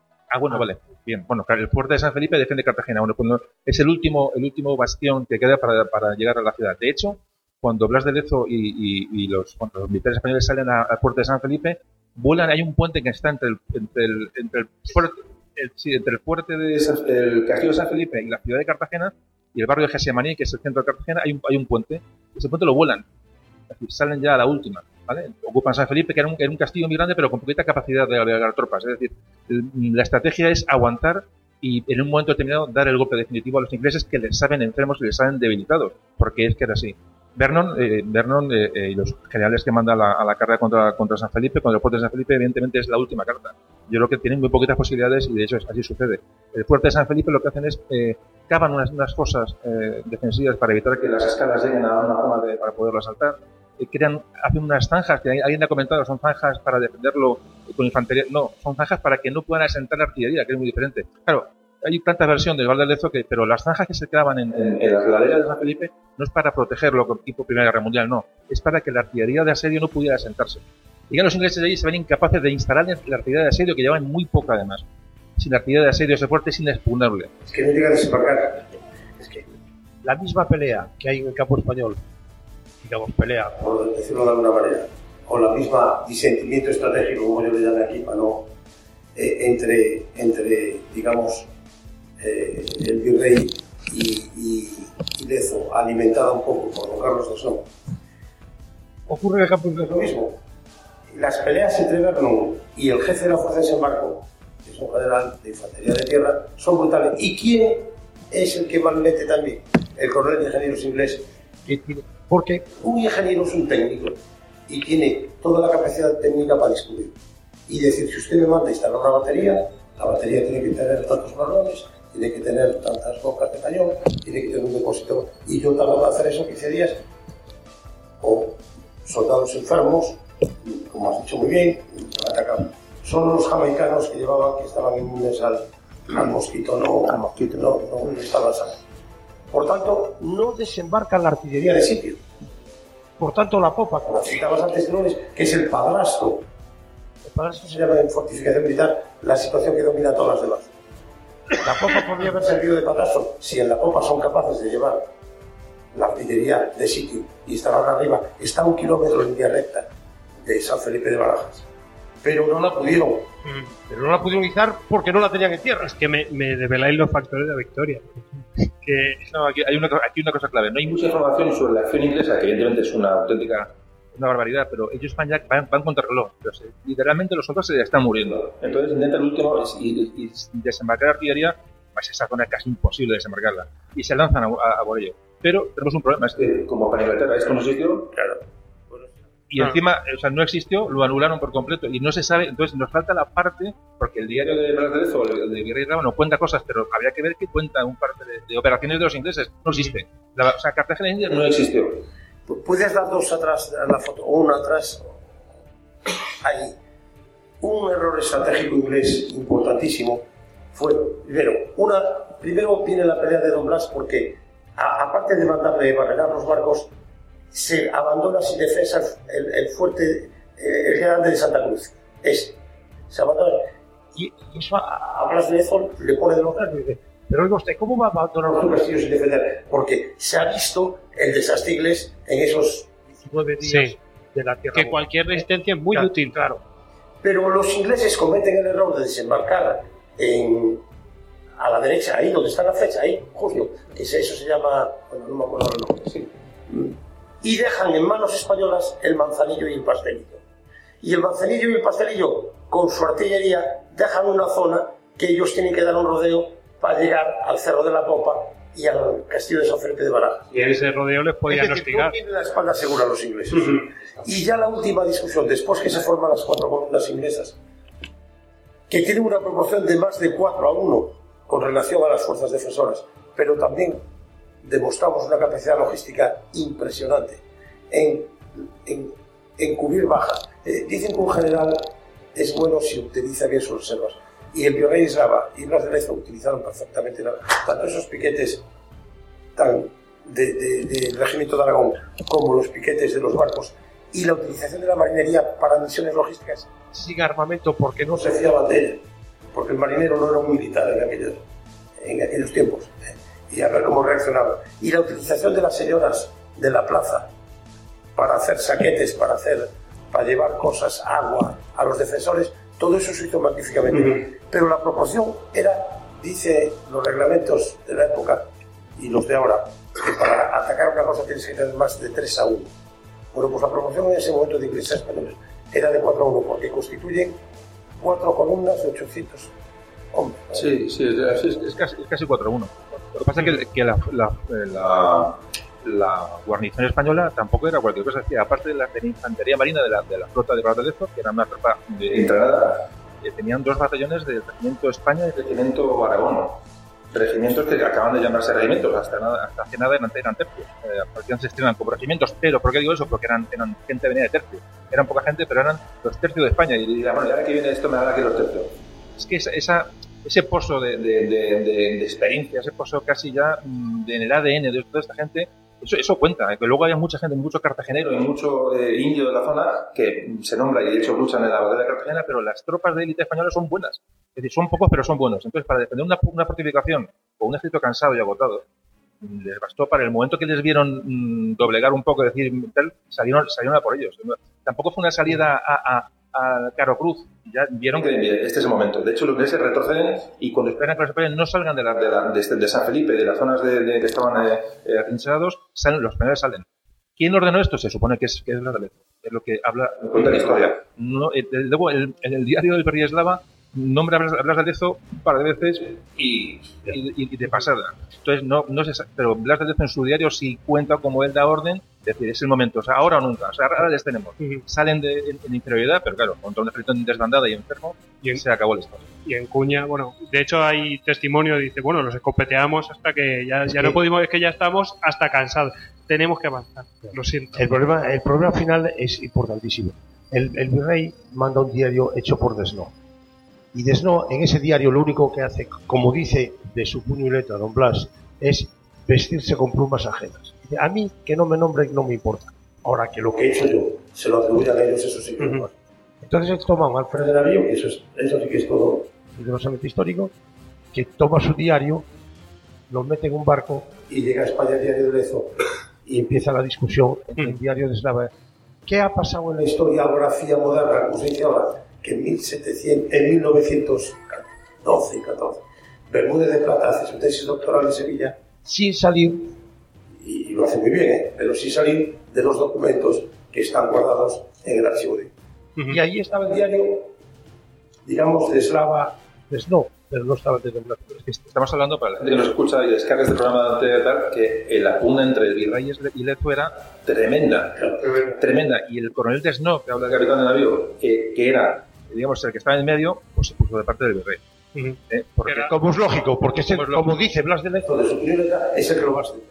De Claro. hecho, O sea, sus adelantos en la carrera en la época, van a depender de lo que diga el virrey. Por lo tanto, dicho en palabras modernas, a quien le tiene que hacer la pelota Es el al. Y de hecho, llega a arrestar, el virrey llega a arrestar, a, a- no a arrestar, sino a, quit- a- a quitar del mando a Lezo de las tropas. O sea, ¿cómo, ¿cuál es cómo sería la situación de, de entre los dos de crítica y de crisis de- de personal que, y de, bueno, que no se podían ni ver. Pero hay que decirlo que, que lo, lo arresta durante la batalla. Es decir, no, no a posteriori. Bueno, o, o tomo el manto con el latín. En fin, a ver, bueno, en conclusión, yo creo que hemos debatido bastante, después si queréis lo, lo hablamos. Eh, factor de la victoria, bueno, pues se podría mencionar pues el paisano de Jamaica, la resistencia ultranza, eh, 21 días embarcados frente a Cartagena, los mosquitos en tierra, muy importantes, eh, no enterrar a los muertos, los ingleses no, no llegaban a enterrar a los muertos, es una locura, eh, desavenencias de los mandos ingleses, muy importante, lo hemos mencionado, Eh, el tema de la artillería, no bajaron la artillería de, sitio, Eh, las añagazas de Lezo, utiliza a, gente que se supone que son desertores de, los españoles para engañarles y llevarles a, la perdición a los ingleses. Y, bueno, lo hemos mencionado, la carga final, bueno, la carga final con los ingleses después de tantas horas y tantas penalidades que ya están sufriendo, muy demoralizados, pues se vienen abajo. Em, hemos mencionado eh, la defensa del honor de, de y de por qué Desno quería, pues hablaba bien de Eslava, porque claro, eh, era el que le iba a ascender. Pero para ser concretos y, y ser honrados, hay que decir al, rey Eslava le honra que estuvo en Cartagena porque quiso. Eso es importante decirlo. O sea, no hay que desprestigiar a nadie. Mm, Es de españoles pelearse Sí, somos dados a. Pero Eslava podía haber sido a su, a su capital virreinal, que era Santa Fe de Bogotá, y ver las cosas a distancia. Sin embargo, se puso en donde había el mayor peligro. Y eso le honra totalmente. O sea, a cada uno hay que darle lo suyo. Muy breve. Muy breve, muy breve. Es que se ha creado una, una competencia de eslava. Vale, evidentemente no se llaman bien. De esto es un- una persona también complicada, con mucho arranque, y el virrey era el virrey, ¿vale? Uno Pero de es que- mar y otro de tierra. Pero es que se ha llegado a decir, no, el eslava, el inútil de eslava, era un burócrata. Vamos a ver, el virrey eslava había combatido, había combatido en la batalla, ojo, la batalla, en la guerra de sucesión española, la batalla de Zaragoza, la batalla de Villuega, la batalla de Villaviciosa, la batalla de, de- estuvo en Gibraltar, estuvo tomando Sicilia, estuvo en la toma del Cabo de Mesina. Vamos a ver, no era un burócrata, el virrey eslava, era, era un peso pesado. Era un peso pesado. Y todo se encuentra con Blas de, con Blas de Lezo. Ese es, ese es el problema. Ese es el problema. Pero claro, no se puede decir, no se puede denostar a uno para ensalzar a otro. Es injusto. Eso lo hacen los ingleses, que nos escriben nuestra historia.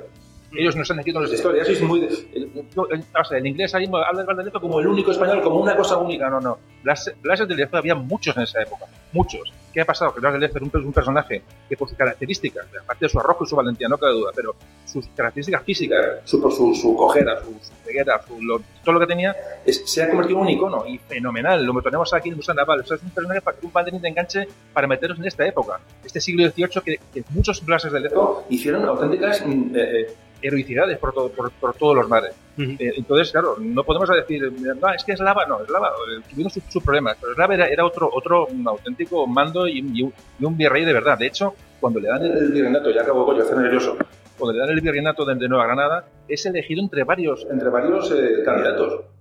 Cuando vuelve a Madrid se llama el ministro de, bueno, el ministro de la guerra incipiente de aquella época. Es decir, vamos a ver, era un personaje con una capacidad enorme, eh, que aquí he dicho. No, y ade- eh, pero falta una cosa. Es que la- el ataque a Cartagena es el tercer ataque de Verno a Cartagena. Es cierto. Y en el primer ataque, El único que está es, es, es, es Blas de Lezo. y se defiende muy bien. En el segundo, ya está Eslava, pero acaba de llegar y, y- y hacen lo que quiere Blas de Lezo. Por lo tanto, la inteligencia inglesa también falló. Es decir, la, la- la inteligencia inglesa, si llega a saber que Eslava es, hubiese puesto las monedas con Eslava. Lo que pasa es que ellos estaban convencidos que era Blas de Lezo. Ujú. Y por eso ponen Don Blas, lo veis en la exposición, que Sí. pone Don Blas con dos S. es humillado ante. Bueno, el caso es que los ingleses pierden, famoso que cuando toman Boca Chica eh, envían una, una fragata, eh, un correo y dicen, bueno, esto ya está hecho. Y entonces, bueno, acuñan, bueno, hacen fiesta en, Londres y tal, acuñan la famosa, las famosas monedas. Claro, son dos. Son dos. Claro, efectivamente. La primera moneda Es eh, la, la acuñan por la batalla de Portobelo. De Portobelo. Sí, claro. Y esta, de fotografiadas. Y aquí sí claro, ellos pensaban que se iban a encontrar con Lezo, cosa que no ocurrió. Entonces vino la famosa frase de Lezo y tal. Y entonces, De Lezo, a ver, no Claro. Usted ha tomado Portobelo porque no estaba yo allí. Exacto. Y si estoy yo allí con mis amigos, usted... Y la segunda moneda es con la misma cuña, Con la que han hecho la primera, la aprovechan para hacer la segunda. Para hacer la cambiando la leyenda. Bueno, eh, se vencen Cartagena e Indias y, bueno, tenemos a, a Blas de Lezo que, que enferma y, muere en, en septiembre tengo aquí la fecha, muere el 7 de septiembre de 1741. Eh, bueno, el caso es que todo esto viene pues, eh, pues bastante liado con el tema de, de la destitución, porque se le llega a destituir, lo que pasa es que no le llega a hablar de Lezo la, la noticia. eh, y todo esto lo podemos entroncar con, con el tema de la, de la muerte de Vladerezo, porque hay una duda, es si murió por las heridas o murió por las enfermedades que aparecieron después en Cartagena de Indias. Entonces, Ramiro tiene un... eh, tiene... Bueno, yo en base un poco a lo que se ha comentado al principio, que él era un hombre fuerte, o sea, que podía orar y que fue capaz de sobrevivir a la- al contagio de enfermedades que tuvo allí, pues eh, en esa deriva, eh, pues yo llego a la conclusión que, y según información que familiar, de archivos familiares, yo creo que pudo, pudo ser eh, a causa de heridas eh, recibidas en el cuerpo a cuerpo de las últimas batallas, de la última batalla, concretamente. Yo lo, eh, lo- las últimas noticias que ha habido es que están buscando la- el cuerpo de Vladerezo y ya lo tienen, tienen casi seguro que es en un, en un lugar que ahora son unos cines eh, y que antes pertenecían a una orden a la que pertenecía Vladerezo. O sea, lo único que necesitan es una carta en la cual digan, está enterrado aquí y, y la están buscando, saben que existe esa carta, pero la tienen que encontrar. Entonces, está en esa situación. Eh, y en esa correspondencia que están investigando y tal, pues aparece, eh, es una correspondencia que creo que le mandan a Rodrigo Torres, que, era el que llevaba la escuadra de eh, mencionan que, bueno, sufrió fiebre, tal, se despertó y sufrió tabardillo. Le sangró la nariz y eso lo identifican con que fuera tifus. Pero bueno, mm, no somos médicos, así eh, nosotros lo decimos lo que hay. Eh, eso mm, desmonta la versión, porque aquí tenemos una pregunta de Antonio Carrasco Domínguez, dice, eh, ¿Vernon envió a su médico para asistirlo? No. Eh, ¿Es verdad que murió de los disparos de un francotirador en la retirada? No.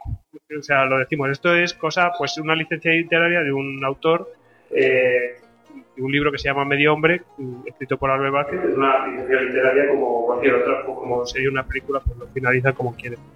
Eh, esto, eh, hasta aquí la vida de Vladerezo.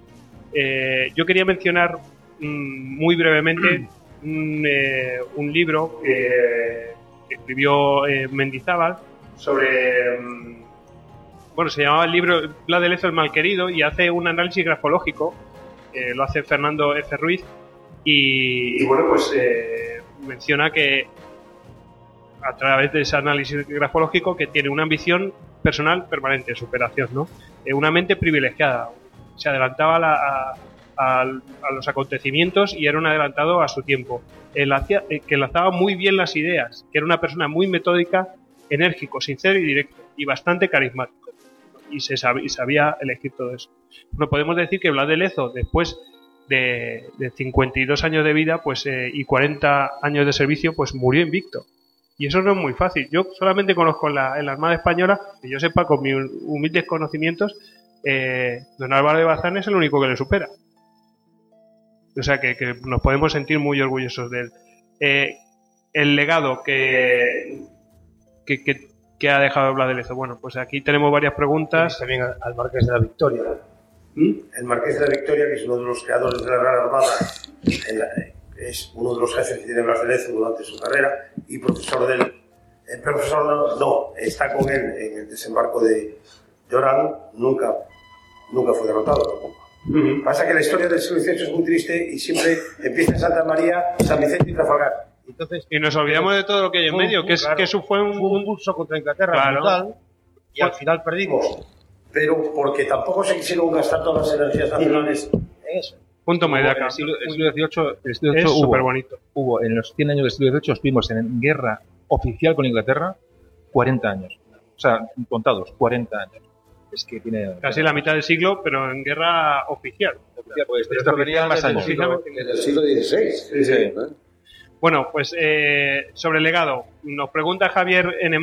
Y yo creo que aquí ya podemos eh, mm, intervenir, el que quiera preguntar, pues lo, puede hacer y pues ya iniciamos el debate, tenemos 20 minutos para ello. Eh, nos, eh, nos dice Ja- Javier N. Es cierto que su sola mención eh, continúa a día de hoy siendo tabú para los eh, historiadores anglosajones, se refiere a la derrota en Cartagena de, de Indias. David de la Fuente nos pregunta, supongo que, que lo preguntaré, pero será una pregullada.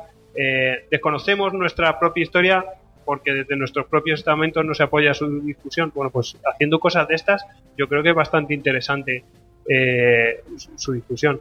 Eh, luego María Isabel Osorio Prieto eh, pregunta, ¿podremos popularizarlo para que se conozcan sus proezas y volver a tener orgullo de, por nuestra historia frente a los ingleses? Y bueno, yo que en referencia a todo esto, yo quiero decir que desapareció Juan Antonio Cebrián, eh, pues hizo un pasaje de la historia sobre Blas de Lezo y a través de ese pasaje de la historia mucha gente conoció a Blas de Lezo. Por supuesto, todos los libros que, que- han salido, pero inicialmente y muy importante, el de Pablo Victoria, el día que España derrotó a Inglaterra, que vino a, quitar ese, ese pesimismo de que el siglo XVIII es todo San Vicente, Trafalgar y todo eso. Em, y bueno, antes Quintero Sarabia, eh, pero lo que pasa es que publicó en Colombia, claro, no llegó aquí. Eh, decir que ahora hay 15 libros es una tontería mencionarlos todos porque es que mm, prácticamente mm, salen nuevos libros cada dos meses, cada tres meses. Es, eh, ¿Para qué lo vamos a mencionarlo? Y, y bueno, que, que ha habido distintos eh, barcos. En la conferencia de Capitán Blanco, pues ha, ha salido. eh, que hay una regata que se llama Blas de Lezo y cuyo premio es la moneda, pero al revés, con Bernard arrodillado y Blas de Lezo de pie. El que lo quiera buscar lo puede encontrar en internet. Eh, que se han puesto placas en Cartagena, Indias, Cádiz, pasajes de San Pedro, eh, que es la, la casa natal. Yo, la verdad es que la casa, antes he puesto fotos de la casa, yo he estado personalmente allí y la verdad es que es muy bonito el, el pueblo pasajes. Eh, que se han puesto calles en Valencia, Málaga, Fongirola, Alicante, Las Palmas de Gran Canaria, Huelva, San Sebastián, Rentería, Pasajes y Madrid, José Carlos. Eh, que tiene estatuas en Cartagena e Indias, en, Sa- en Sa- en San Sebastián, y que ahora mismo hay una, un movimiento, de hecho va a haber una asociación para ponerle una estatua en Madrid, que ahora mismo está recogiendo firmas y que lo siguiente va a, a recaudar fondos para poder... eh, yo les he aconsejado que lo hagan a, a través del crowdfunding, que es mucho más seguro, pero bueno, eso ya... Íñigo Paredes se llama la persona Pero que... quiero, quiero decir que la persona, la persona que inició la recogida de firmas, la tengo sentada aquí a mi derecha, que es Goyo, por internet. Él empezó. O sea, vamos a ver. Eh, Bueno, bueno, sabe, pero- sabe qué va la cosa. Vale, vale. Eh, mm, pero que iniciaste todo esto fuiste tú con la cena que Bueno, no entremos en historias. Eh, que también hay una, una película. En, bueno, ha habido varios intentos, pero ahora parece que hay una productora. Ahora mismo no me acuerdo cómo se, cómo se llama, pero bueno, tengo por ahí el nombre. eh, pues que está iniciando, bueno, ya está preparando toda la información para poder eh, realizarla. Esto Está es un- preparada. Está preparada. Eh, y bueno, lo de la tumba que ya hemos dicho que, que mm, es simplemente empezar a excavar, tienen casi toda seguridad y en cuanto vean que hay una persona que tiene que le falta una pierna, pues prácticamente será él, harán los, te llamarán Ramiro a ver, a ver eh, cuál es el tema del ADN y, y- y ya está. Está aquí en la sala también el secretario de la Asociación Cultural Blas de Lezo, que se ha fundado hace poco también. Y están teniendo una actividad grande. Y que nos ha retuiteado bastante. ¿eh? el evento. O sea que estáis sentados. Eh, muchas gracias. Bueno, y ahora ya, venga, 15 minutos para, para preguntas. Quería más. ¿Quién quiere, quién quiere hablar? Por, lo que pido, por favor, y eh, porque es que realmente me, me, me molesta mucho esto, por favor, no hagan exposiciones. Preguntas. Bueno, yo hice una pequeña exposición por alusión de las felicidades a los ponentes. Evidentemente hemos constituido la Asociación Cultural Blas de Lezo, yo soy Julio Santana, secretario, y soy abogado. Entonces un grupo de, no sé si se me escucha, o sea, un grupo de, de personas dentro de la sociedad civil, admiradores de la persona de Blas de Lezo y de la talla y la figura y la gesta, lo que hemos querido hacer desde la sociedad civil, que es una de las preguntas que se hicieron en la conferencia del capitán José María Blanco, es precisamente eh, reivindicar eh, y difundir todo lo que fue esta historia y esa gesta. Entonces, eh, simplemente estamos recopilando dentro de una página web todo lo que se está haciendo de Blas de Lezo, ya lo estamos lógicamente divulgando. Este fin de semana en la, feria que hay de la Casa de Campo de Militaria vamos a tener una presentación donde vamos a vender todos los libros que se, o parte de los libros que se están editando porque hemos llegado a acuerdos con las editoriales, concretamente Altera y la de la última que ha sido de también eh, Almirante Tierra Firme, también, que es el último libro que también se va a vender, de Juan Manuel Pérez también, eh, Ediciones Libres también nos ha todos los libros. Quisiéramos tener un, un, acuerdo que hablaremos estos meses con la Armada. Tenemos relaciones con la Embajada de Colombia también para difundir y llegar a acuerdos puntuales con, con ellos para difundir el año que viene. Y queremos hacer un ciclo de conferencias, concretamente en el 2014, con varios de los escritores que, concretamente han tratado sobre los derechos. Pues aquí tienen uno. Sí, sí, José María ya nos ha dicho que adelante, Pablo Victoria viene este mes de diciembre a, Madrid, tendremos un encuentro con él, también nos ha dicho que adelante, Juan Manuel, también Pérez nos ha dicho que adelante, y quisiéramos en el CEU o en, el sitio sería o, la Armada o lo que pudiera ser incluso la Casa de América, hacer un encuentro sobre ellos.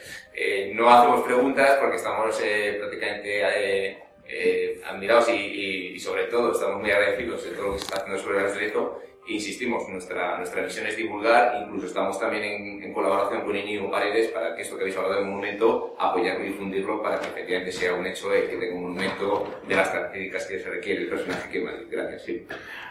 Pues aquí Ramiro también tiene un libro, así que ya después os ponéis de acuerdo. Eh, ¿Algunas mm, preguntas? Todavía tenemos tiempo, ¿eh? que quedan 14 minutos. Buenas tardes, eh, mi nombre es eh, Jaime y bueno, soy un admirador de la figura de Lezo y la verdad que es un, es un honor y un placer pues, pues escuchar a, los ponentes y pues, felicidades. ¿no? yo tenía dos preguntas muy, muy concretas. una es qué repercusiones tuvo para España y para Inglaterra de la época la batalla y segunda, en alguno de los libros eh, sobre la figura de Lezo, y en concreto de la batalla de Cartagena de Indias, eh, leí en su día que el hermano de Washington había participado en tropas eh, que forman parte de la dotación militar de, de Vernon y qué lectura pudo extraer Washington, o él o, su hermano, futuro director de la independencia americana, de la, según dice ese escritor, de la arrogancia inglesa. ¿no? Esos son mis yo quiero contestar a lo último que ha dicho. Pablo Victoria en su libro mm, menciona que las tropas norteamericanas fueron muy maltratadas y las que las utilizaban, bueno, que además de que las trataban despectivamente, eh, pues que las ponían un poco como carne de cañón. Entonces, eh, a lo mejor por ahí, algo teorizo, a lo mejor por ahí eh, George Washington pues mm, vio lo que había pasado con las tropas norteamericanas a través de su hermano y pues cogió. De todas formas, George Washington fue oficial inglés, o sea que tampoco podemos eso no, concuerda, no concuerda con la realidad. La realidad es que si vais a Washington, DC, al lado de Virginia, está Mount Vernon. ¿Y qué es Mount Vernon? La casa de Washington. Este era el hermano mayor de George Washington. Por lo tanto, si le hubiese caído tan gordo Vernon y se hubiese llevado un mal con él, no le hubiese puesto a su casa eh, Vernon en honor de la. Yo he estado en ese bombardeo no estuve. Yo estuve en la casa de Vernon en Inglaterra, que está bastante cerca de Stratford, upon Avon. ¿eh? Y, curiosamente es eso que se llama en Inglaterra una manor house preciosa y llena de libros de táctica naval. te dejan ver todo, desde, hay un cordoncito, pero eh, en, en, en no pude subir. Mm. contestando un poco a la pregunta que has hecho, yo creo que Vamos a ver, para España supone conservar, de hecho, la guerra de la oreja de Jenkins, España conserva todas sus posesiones. Es una victoria española, realmente. Porque, aunque juega de defensiva, pero los ingleses no consiguen su objetivo de, dominar el comercio con, en el Caribe. Cuando España conserva el, conserva el Caribe y como, y como lo utiliza como base de operaciones futuras contra Inglaterra, que es nuestro enemigo ya ancestral, eh, es, básico esta victoria para conservar esa base en el Caribe y, y luego ayudar a la independencia americana eh, entrando por, por Florida. Es decir, eh, les, hizo mucho daño a los ingleses la ayuda, la ayuda española eh, eh, luego durante la guerra de independencia norteamericana por, por, conservar nuestras posesiones en el Caribe, menos Jamaica. La dicho que si no llegase por, Jamaica, Inglaterra no nos toca ni un pelo, pero Jamaica nos hizo mucho daño. Pero bueno, aún así conservamos eh, todas, las, todas las posesiones y luego sirvieron para ayudar a la, guerra de independencia americana, que nadie ha escrito tampoco lo suficiente en cuánto ayudó a España a los, a los estadounidenses. Luego no, no lo agradecieron con Filipinas y Puerto Rico, pero bueno, ¿qué se lo hace?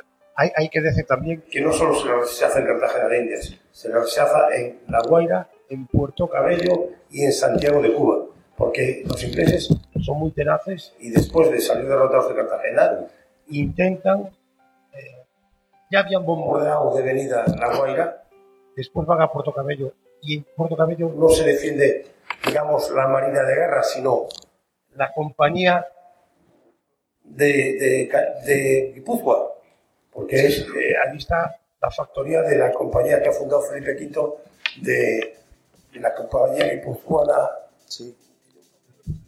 compañía real guipuzcoana. Guipuzcoana, sí, sí.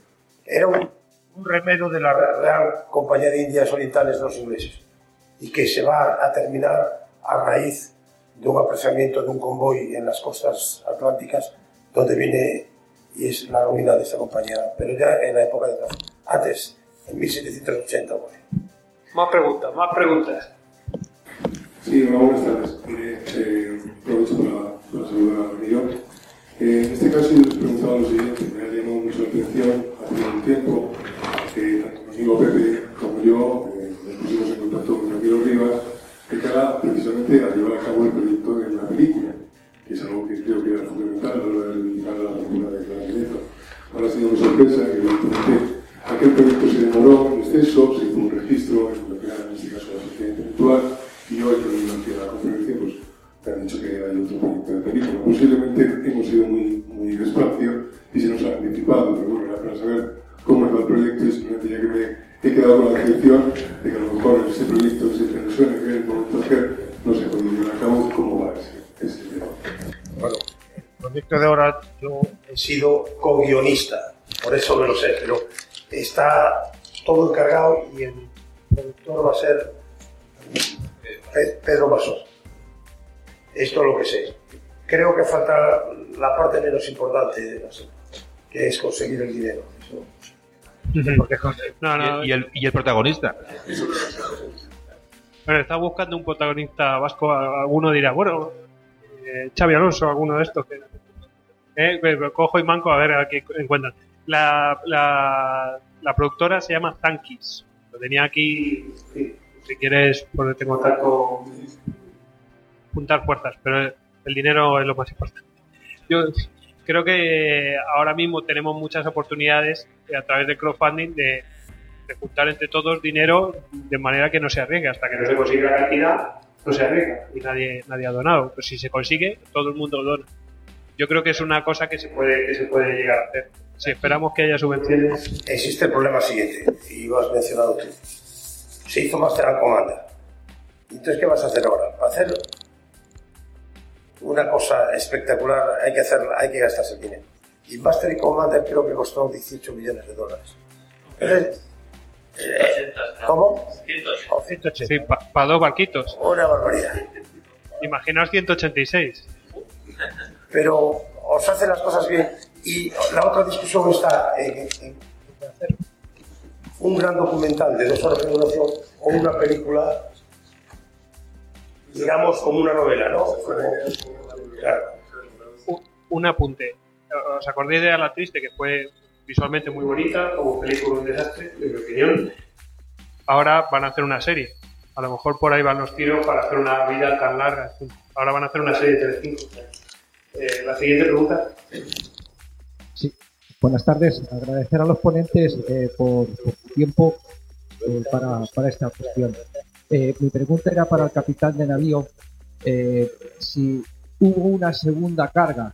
Estuvo la primera carga que dirigió el general no, eh, y donde perdieron aproximadamente unos 1.500, 1.000 eh, soldados ingleses. ¿Hubo otra segunda carga sobre el castillo, sobre el fuerte? Eh, mm, eh, no sé si el capitán de navío puede responder, pero vamos a ver, nosotros lo hemos resumido muy rápidamente, pero sí que hay varios intentos. Hay un ataque de madrugada y luego es que el combate llega hasta el mediodía. Quiero decir que no habrá una primera carga, es que habrá dos, tres. ¿Y, y es cierto que sacaron el santo?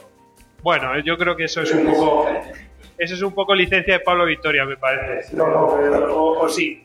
No, no lo sé, pero digo lo siguiente, porque lo has mencionado tú.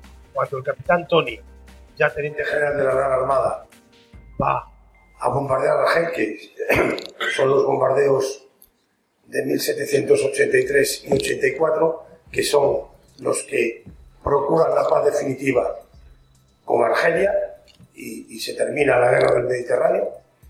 Lo primero que se hace en Cartagena antes de salir a mar es una procesión con la Virgen del Carmen que recorre y van todos los oficiales generales y particulares detrás de la Virgen, la embarcan a bordo y salen a bombardear a los infieles. Sí, ojito, exactamente. Sí, ojito al componente Eh, religioso. Es muy de la época, o sea, que si no me vero, me trovate. Puede Sí, ser, el, ¿verdad? El componente religioso es fuerte en esta época, muy componente. Además, se lucha contra, contra el hereje, contra el, el hereje. Es importante. Siguiente pregunta. Sí, eh, Fernando Llopis, capitán de Goleta, ingeniero en la reserva. Ah, quería apuntarle al capitán de navío Blanco que me dio mucha curiosidad hace unos 6 o 7 años, estuve en Tahití, y ahí tiene un pequeño museíto. Eh, me refiero a lo, a lo que has dicho de las relaciones de los virreyes con, eh, con los mandos de- del armada. Entonces allí eh, habían llegado dos eh, fragatas, creo, eh, mandadas por el virrey del Perú y estaba el retrato allí del comandante de una de ellas y eh, así estaba reflejado. Sí, sí, don Domingo, si no me equivoco, voy a citar de memoria, Bonoaechea o algo parecido. Era el comandante.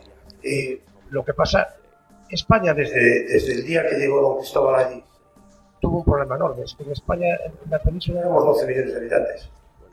Y el Perú y Nuevo México daban que no había gente para poblar todavía. Por eso ni tuvimos interés por Brasil, ni tuvimos interés por Filipinas. De Filipinas no sacamos ni un duro. No, el primer duro que se manda de Filipinas a la metrópoli viene en 1780 y tal. Y todo el archipiélago de Filipinas lo mandaba un capitán de fragata. Eso da una idea de las naciones pueden conquistar lo que pueden. La cadena de fortines tan famosa del camino español por, por eh, San Antonio, eh, San Diego, la San Francisco, eran fortines que tenían tres, tres soldados, cuatro soldados. Don Antonio de Ulloa, después de la paz de París, cuando, cuando los franceses nos regalan esa pelota envenenada que se llamaba la Luisiana, mandan a don Antonio de Ulloa para hacerse cargo de la Luisiana, que estaba en estado latente de guerra civil entre ingleses y franceses, con 90 hombres. Es que no había más. Es clave lo que está comentando, eh, porque eh, a finales del 18, claro, Francia nos, nos da la, la Luisiana, un territorio, bueno, en la mitad de Estados Unidos. Pero Francia en esa época tiene 30 millones de habitantes y España no llega casi a 10. Claro, es que es, que es, es imposible. Es que es imposible. Bueno, eso habla del mérito que tuvo España, por lo menos, bueno, el siglo XVIII la verdad es que fue estuvo lleno de prodigios. Eh, última pregunta, porque se nos acaba el tiempo. Sí, buenas tardes. Pues buenas tardes, un programa estupendo. Yo el único detalle que he hecho en falta, que siento cierta curiosidad, es saber cómo era el combate táctico naval de la época y en este sentido, ¿qué sabemos de la forma de combatir del Landelezo? ¿Fue un continuador? ¿Fue un innovador? ¿Hay algún dato sobre estas cuestiones? Vamos a centrarnos en la parte Eso se, se sabe todo. Vamos a ver, hay un, un almirante que dirigió este museo, no, este, este Instituto de Historia, Instituto Raba, que es don Fernando Bordejé, que ha hecho un artículo que los que estamos en estas cosas lo manejamos mucho, que se llama El inmovilismo táctico del siglo XVIII. Es decir, el combate de las escuadras en línea y combatiendo por los costados, que es primero el huevo o la gallina. Se hacen los costados potentes, porque ya se sabe que se va a combatir en línea, o como los costados son potentes, se combaten. Pero es lo mismo. El caso es que todo el siglo XVIII, hasta que llega el XIX y Nelson hace las famosas dos columnas en Trafalgar, es prácticamente, salvo pequeños precedentes, como es la batalla de los Santos entre franceses e ingleses en el Caribe, o un poco, un poco, eh, la batalla de, de las pirámides de, de eh, salvo esos dos precedentes, por motivos distintos, se combate en línea. ¿Y cómo se combate? A tocapenoles. ¿Qué quiere decir eso?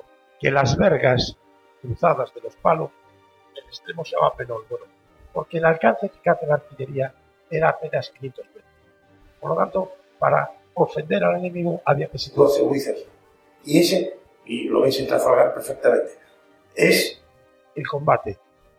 Las, las dos líneas, lo de tener el barlovento o no tenerlo ha dado lugar a ríos de tinta y es muy difícil de explicar. Porque si bien el barlovento favorece tus movimientos, eres dueño de tus movimientos, por otra parte, si el viento es muy, muy fuerte, te mete la batería baja de tu costado ofensor dentro del agua y no la puedes utilizar. Por lo tanto, hay detractores y defensores del barlovento. Pero En general, siglo XVIII, dos líneas de navíos que se ponen. Hay un combate que fue de vuelta encontrada, es decir, una línea viene así y la otra va. Entonces hay muy poco tiempo para combatir y entonces son muy poco resultados. Normalmente son al mismo rumbo, se ponen paralelos y se combaten muy cerca unos de otros. Pero España tenía otra guerra distinta, tuvo dos guerras distintas en el siglo XVIII. Una ya la mencioné de pasada, el ataque al corso argelino. La paz de 1785 con Argelia, que es muy bonita porque es el día que se inaugura la bandera nacional que hoy usamos todos los españoles, pero que se hizo solo para la Marina de Guerra, esa bandera se estrena precisamente con ocasión de la ida del almirante Mazarredo Argel a la firma definitiva del Tratado de Paz con los argelinos. Ese día, y ya lo dije antes, todo es economía al final, se pone en cultivo, no, por la sala, no sé cuántos millones de hectáreas desde el Ampurdán hasta Gibraltar, porque la piratería argelina impedía, por ejemplo, que es Águilas, el puerto de Lorca, pero nadie osaba establecerse en Águilas porque se lo comían. ¿eh? Me está riñendo, o sea que ya me Sí, es que no puede reñir un capitán. Las cosas como son. No puede, pero miras mal. Te hago un guiño. Bueno, pues aquí lo tenemos que dejar porque no, no tenemos más tiempo y dar las gracias al órgano eh, y también al Instituto de Cultura e Historia Naval y por supuesto a la Fundación del Museo, de- del Museo Naval. Especial, voy a dar eh, especial eh, agradecimiento al almirante y a Carmen que está aquí, que ha apoyado mucho eh, que hiciéramos esto y yo creo que es una iniciativa que yo creo que va a animar mu- mucho eh, la divulgación de, de la historia naval eh, por parte de, de estas instituciones y darle las gracias ta- tanto a José Carlos, a Ramiro y a, Capitán Blanco pues eh, su presencia aquí y yo creo que ha sido bastante eh, elocuente y hemos discutido también entre nosotros, es decir, no es todo mito. Y nada, pues ya, ya despedirse, despedidos todos ya de una vez, todos a la vez, venga. Enhorabuena porque has hecho un programa precioso y yo creo que es un orgullo para los españoles que haya gente joven como tú que se dedica a estas cosas en una nación que según hoy el otro día cierto eh, editor de libros dijo en España se lee poco pero de historia nada entonces que haya gente interesada en la historia y a mí particularmente lo que me afecta en historia naval me llena de orgullo muchas gracias. Bueno, realmente yo siento, para mí ha sido un honor estar aquí y agradecerte a ti de todo corazón pues el que hayas hecho posible esta, este foro. Pues sí, lo mismo, digo, una maravilla estar en el Museo Naval cuando todo esto empezó casi, casi de ganada hace tiempo y decir que, que este programa que se, ha, grabado aquí es probable que eso tenga una serie de descargas, por de 20.000 descargas dentro de un año, ¿puede ser?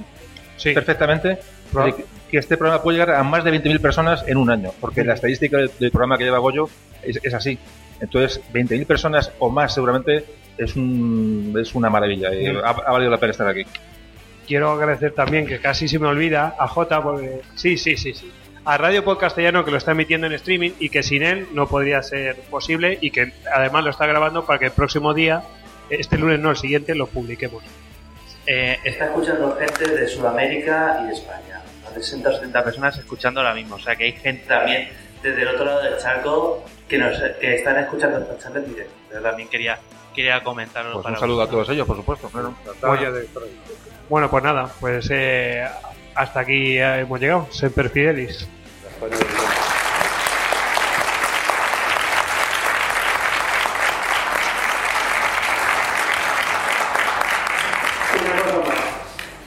Eh, tengo aquí chapadistas que hace que quiera que aproveche que se me acaba.